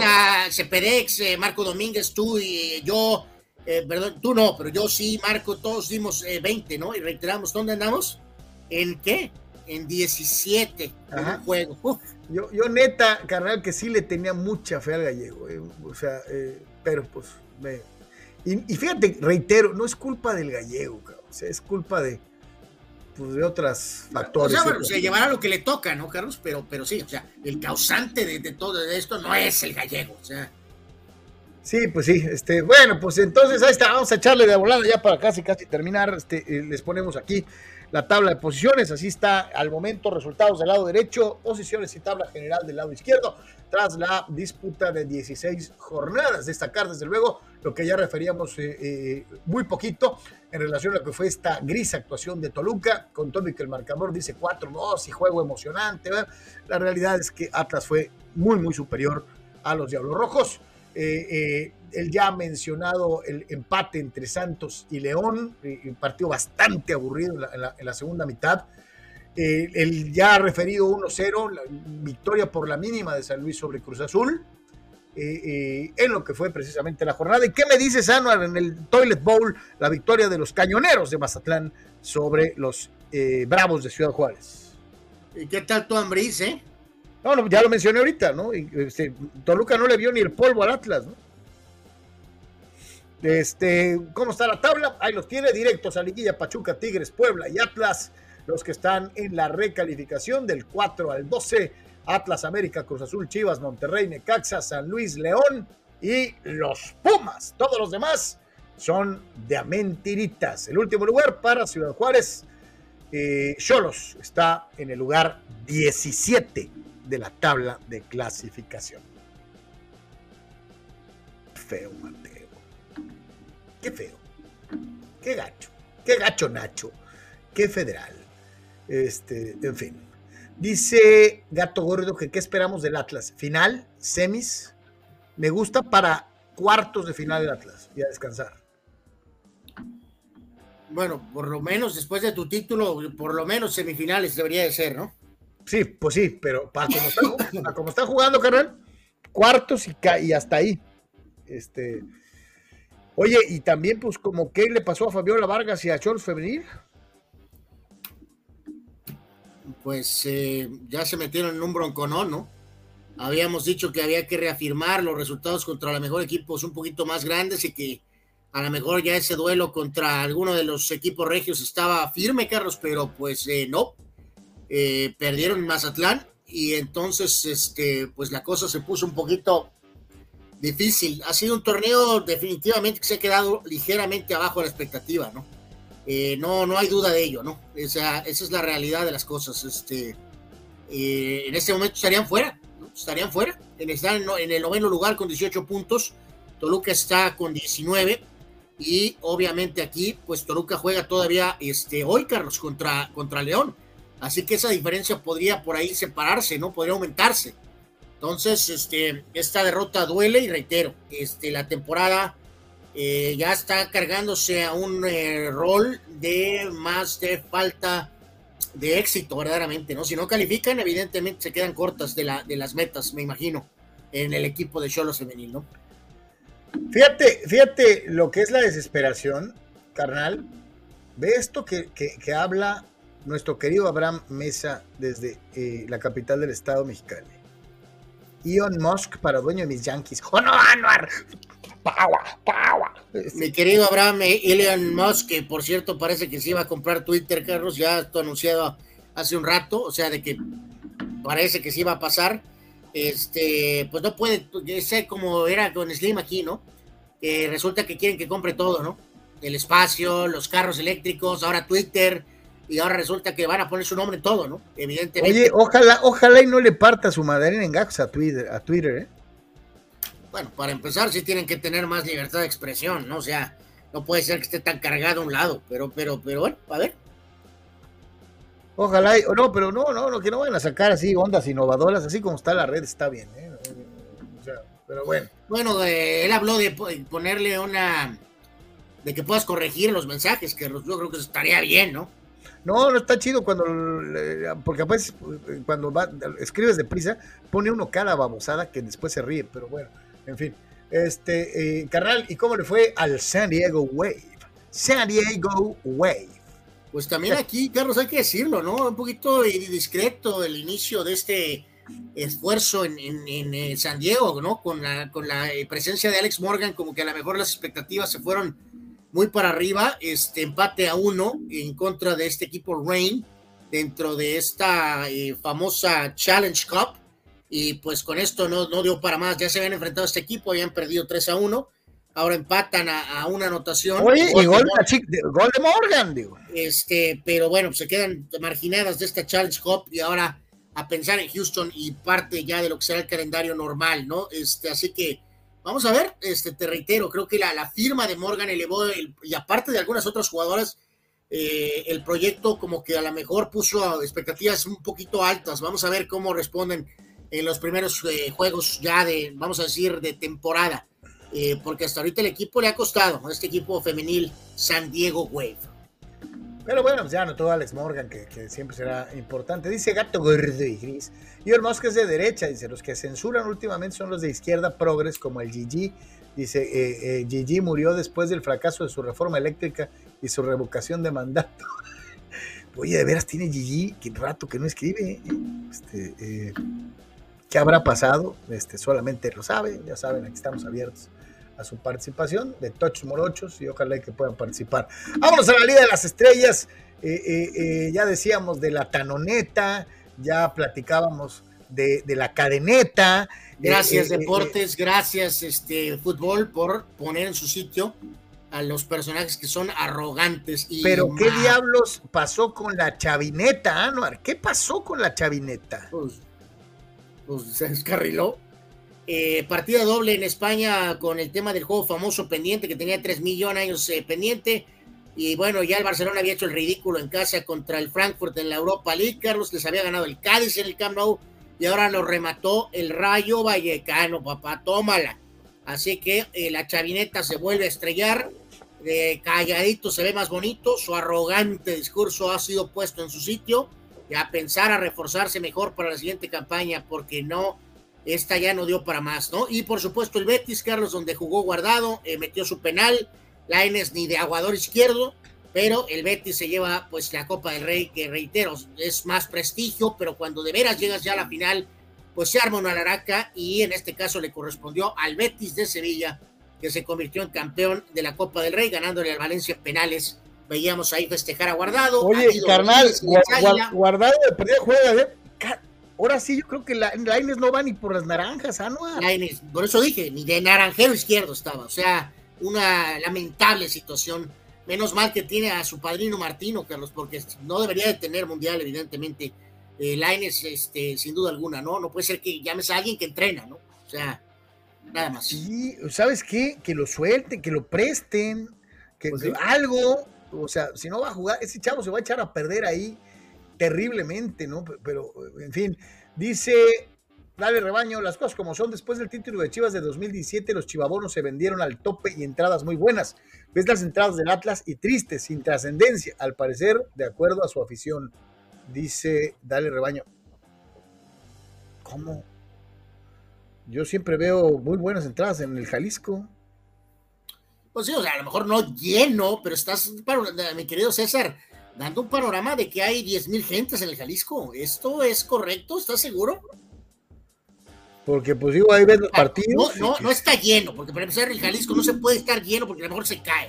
O sea, pero pues hemos visto entradas eh, normales, que, mi querido César. O sea, Sí. el estadio de tus chivas estuvo un buen rato vacío, Carlos. Pero muy buen rato. Y ahorita ya se empezaron a subir a la cadeneta. Pero pues no, te acuerdas que era conocido como el Omnisolo? El Omnisolo, o sea, entonces, eh, o sea, entiendo tu postura del rebaño y lanzas el dardo al campeón del fútbol mexicano, pero no sé, creo que no es tan severo, César, ¿no? Como lo estás dice, dice Gato Gordo. El tocayo no tiene excusa, el AME le ganó a Tigres con todo en contra. Son ellos los que tienen franceses y al Pedri mexicano. El Pedri. Pues sí, sí, sí, sí. Y fíjate, Herrera desesperado fue por el Pedri y, pues empinó también el Pedri, ¿no? Este, este, pues ni para dónde hacerse, eh, eh, eh, ¿qué le vamos a hacer? vámonos con el resto de la actividad en el fútbol europeo. ¿Qué te dice la primera imagen, hermano?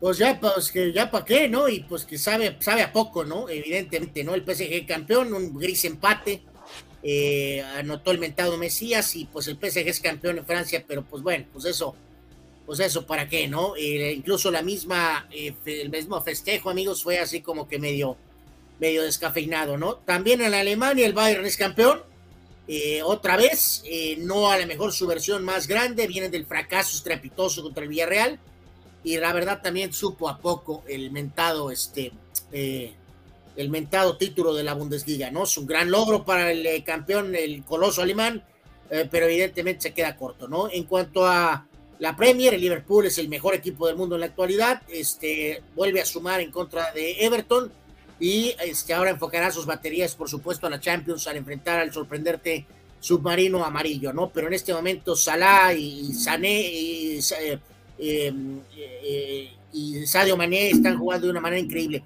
Destacarlo del Milán, Carlos, con un Slatan que realmente no ha sido factor. ¿Quieres un Slatan? Pero, el famoso Giroud, este delantero francés polémico, volteado, ha sido un gran refuerzo para el Milan eh, eh, petardeó el Nápoles otra vez y se quedó allá casi fuera, así que el, el duelo por el título es entre el Milan y el Inter en el calcio italiano, sin duda alguna, ¿no? Así que un poquito el panorama este, del ámbito europeo. Hay que recordar que mañana hay Champions, Carlos, así que estaremos, eh, como siempre, invitarlos a que estemos viendo el juego y al mismo tiempo aquí platicando, ¿no? Mañana Champions League con el Real Madrid enfrentando al Manchester City. Así que pues ahí está, más o menos, digo, eh, y, culpas al, jeque de querer vender al PSG. La verdad, no. Pues no, aunque esa, esa historia sube y baja, ¿eh, Carlos? Santo Dios, no tengo ni idea bien. Eh, sinceramente, eh, yo sé que ahí en Madrid están muy seguros de que lo de Mbappé se va a dar, pero pues sigue habiendo reportes que la mamá anda en Doha y vamos a ver qué pasa ahorita en las siguientes semanas, este, a ver, a ver qué diablos pasa con toda esa situación. Finalmente alguien nos abre los ojos Sano Yeme respecto a la verdadera labor de Laines en el Betis de Sevilla. Carlos Tapia dice, gracias al apoyo, a los gritos de ánimo de la Palmerita, el Betis es campeón. Qué feo, Mateo. Ahí sí que el Piojo tenía razón. El Piojo tenía razón. El morro iba a, ir a España a empinarse y así ha sido. Eh, eh, nada de nada como empinados están los Bulls en, la Liga de Hockey sobre Hielo eh, eh, en San Diego. Otra vez volvieron a perder, ¿no? No, no, ganaron, ganaron. ¡Ah, ya ganaron! ¡Milagro! ¡Aleluya! ¡Hijo de! después como ocho este, derrotas seguidas, ¿no?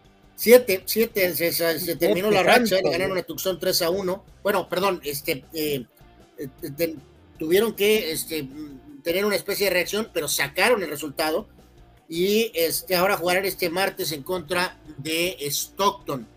Eh, así que bueno, pues al menos cortaron esta eh, eh, mala racha. último juego de temporada será ante este equipo de El Calor de Stockton. este equipo es el, el que ya había ganado, ganó la División del Pacífico. Y este, eso siguió el destino de los Golds en los playoffs, donde van a jugar ante el Ontario Reign dentro de la Calder Cup, en los, los playoffs de la Calder Cup. Así que, bueno, pues cortaron ahí el, mal momento y enfilarán a cerrar lo mejor posible la temporada y ya pensar en el playoff, a ver si pueden por ahí dar la sorpresa en este juego que ganaron este eh, al final destacar ahí a Gates y a Perrault que marcaron eh, goles importantes. Ah, sí, que bueno, pues ahí está el hockey. Yo, iba a decir, oye, que otra vez, este, ya chale, o sea, ya era demasiado too much, como dicen en mi rancho. Eh, eh, y no va a recordarles antes de, irnos ya a lo que resta del programa, solamente decirles que nos visiten por favor en www.deportes.com, www.deportes.com, eh, una vuelta, toda la información deportiva que necesitas al instante eh, está en deportes.com.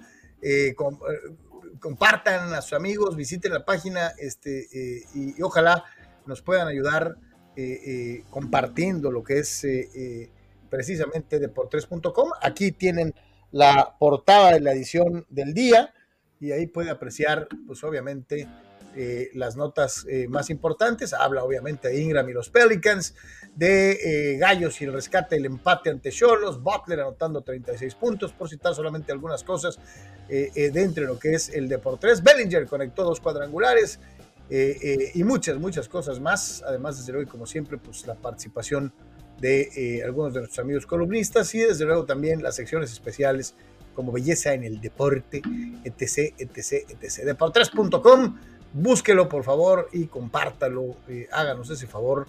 eh, eh, para poder estar platicando un poquito más. Hay todas las notas que ves aquí, expandidas, más aparte, desde luego, lo que es eh, las notas al momento, como van saliendo en el transcurso del día, de por 3.com. Y pues vámonos prácticamente de, este programa del día de hoy con un día como hoy en Deportes. Sí, hay varios este, nombres importantes ahí, Carlos, amigos en cuanto a lo que es este 25 de, abril. Y eh, en este caso, Johan Cruyff, la leyenda del fútbol de Países Bajos, que desafortunadamente falleció en el 2016, él nació en el 47 y marcó una época con el Ajax, con el Barcelona, con la selección y por supuesto eh, como entrenador, ¿no? Eh, también a destacar a, un gran mítico portero ruso de hockey, del tema olímpico, ganando eh, oros en 72 y 76, Vladislav Tretiak, eh, uno de esos porteros míticos del tema olímpico en el hockey sobre hielo. Eh, Randy Cross, liniero ofensivo con los 49ers en su época de gloria, nació en el 54. Rubén Américo Gallego, Carlos, jugador, técnico, argentino, paso en el fútbol mexicano, nació el Tolo, el Tolo. El Tolo Gallego.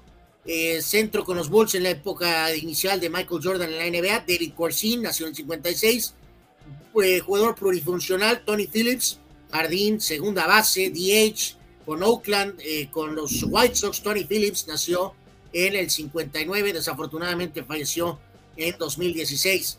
El comisionado de la NBA, Adam Silver, nació un día como hoy, pero del 62. Mark eh, Bryant, jugador NBA noventero, nació en el 65. También pitcher eh, grandes ligas, eh, pitcher derecho con Colorado, Darren Holmes, nació en el 66. Eh, gran safety con los vaqueros de Dallas en la época de gloria noventera, Darren Goodson, nació en el 69.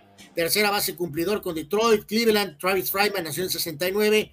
Pitcher con los Bravos en el bullpen en aquellas épocas de gloria, Brad Clones, nació en el 71. Pelotero cumplidor en grandes ligas, Jack Jones con Minnesota, nació en el 75 el gran Tim Duncan. Mañana a lo mejor hablaremos un poquito más de Tim Duncan y su sitio histórico. Él nació en 1976. Felipe Massa, piloto brasileño, por poquitos campeón del mundo. Felipe Massa se quedó a una nada. Él nació en 1981. Corredor NFL de Angelo Williams nació en el 83, igual que Lamar Miller, corredor NFL, nació en el 91. Y el pitcher mexicano Luis César, que estuvo con Yankees, ahora con los Rojos, nació en el 92. Fallecimientos un día como hoy, Michele Alboreto, piloto falleció en el 2001 y eh, la leyenda de los Celtics de Boston, John Havlicek, falleció en 2019.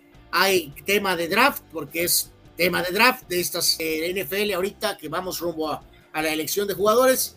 Un día como hoy, pero el 2013, Eric Fisher fue eh, tomado primero por Kansas City. Ah, y luego en 2019 fue tomado Kyler Murray. A mí se me hace un buen coreback, a Carlos se le hace un bulto. Así que algo de lo más destacado en el Un Día como hoy.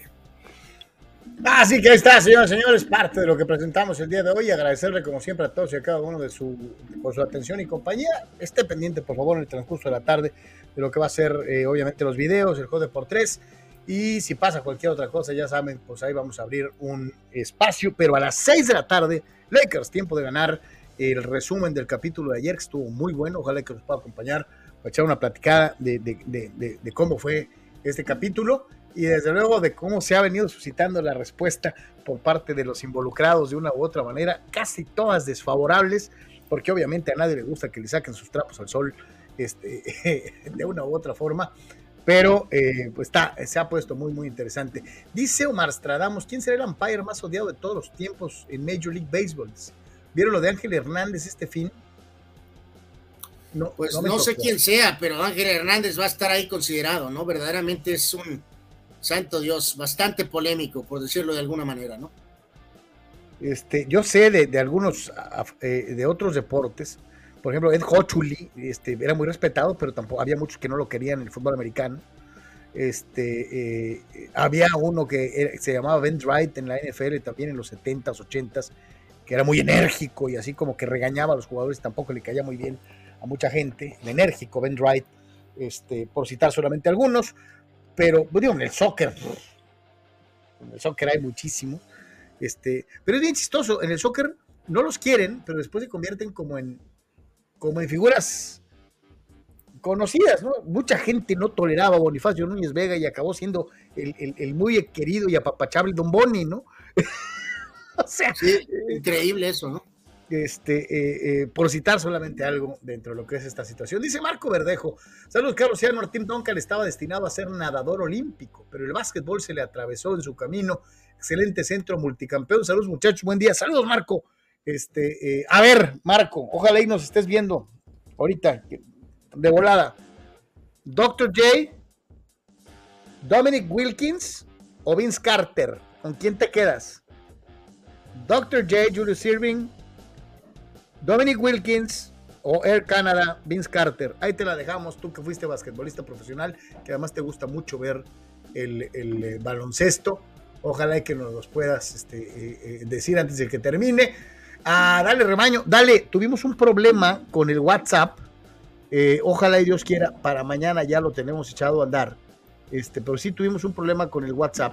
Este, entonces, por eso hoy no, ni siquiera se los mencioné ni, ni lo promocioné, porque hoy sí estamos, nos mandaste un mensaje, mañana lo ponemos y no pierde actualidad, eh, y mañana ya, si Dios quiere, vamos a estar normalitos con, WhatsApp. Dice Chucho Pemar, pobre del Pelucas Méndez, dice, ya, pero ya tuvo su equipo en la MX, dice, mal que viene, es un logro, ¿no? Hijo, pues yo no sé, ¿no? De que pases seis meses y te corran. Este, eh, dice Jorge Crespo, Tim Duncan, el mejor cuatro de la historia. Está bueno. hablaremos un poquito más de eso, ¿no? Porque ahí está el duelo muy, muy, muy, muy, muy duro con, con, Don, con Malone, pero pues, Malone, el récord de Duncan es, es híjoles, es súper poderoso, ¿no? La pregunta es quién de los dos tendría mejor equipo alrededor, ¿no? El Jazz sea ultra mega archi competitivo, campeón del oeste varias veces, pero no llegó a levantar la, copa importante porque pues enfrente tenía Jordan, ¿no? Este, eh, pero bueno, eh, dice de todos esos motes absurdos, ¿cuál ha sido el más injustificado? ¿El Pedri mexicano? ¿El Messi mexicano? ¿El CR7 mexicano? ¿El JJ Haaland? ¿O el Benzema mexicano? No, no, el de Messi no tuvo moder con, con la pobre Chofis, ¿no? Oye, pero fue el mismo amigo, comentarista y exfutbolista que también lo, bautizó, ¿no? Eh, no, no recuerdo la verdad, pero, pero sí, ahí sí. Casi, casi le arruina la carrera al pobre Chofis, ¿no? A la pobre Chofis. Sí, te digo que ya después fue al MLS y ya ha metido goles y ya no sale fiesta encuerado ni nada, pero. Pues sí, pero habrá que ver si puede rendir sin Almeida, Carlos. Pues sí, sí, sí, sí, sí. A ver, quién, anda, anda, quién lo controle. Pero bueno, en fin, hijo, ya no alcanzamos. Ojalá mañana eh, eh, tengamos la respuesta del buen eh, Marco Verdejo, pues para que él nos, nos oriente en ese sentido. Carnal, muchas gracias. Gracias a todos. buena tarde. Nos vemos a las seis. Nos vemos a las seis con Lakers, tiempo de ganar. Buenas tardes, buen provecho. Muchísimas gracias.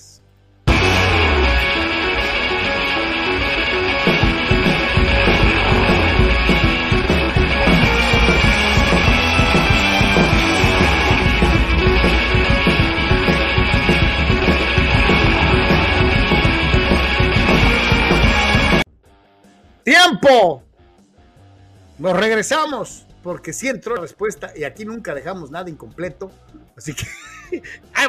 Sin duda, Dr. Jadis, el primer volador y ganador de la antigua ABA y leyenda de los Sixers. Magic Bird, muchos más, fueron inspirados por Dr. J. Dice, recomendable un documental que está en YouTube sobre su historia, dice. Volaba el tipo y ganador natural, dice Marco Verdejo. Así que ahí está, de un profesional este, directa la opinión eh, en este sentido. Y también dice el buen Víctor Baños, yo también mandé en WhatsApp, un día WhatsApp de mis chivas, dice, de aquí a mañana no perdemos, así que sigue actual. Dice, Paco Gabriel fue el del Messi mexicano. Por eso les decía yo, es el mismo, es que a Paco Gabriel le ha dado últimamente por poner estas comparaciones, estas cosas de que el Pedri o el Messi y tenga para que se entretenga, ¿no? Este, eh, eh, chale. en fin, carnal, ahora sí. Bye.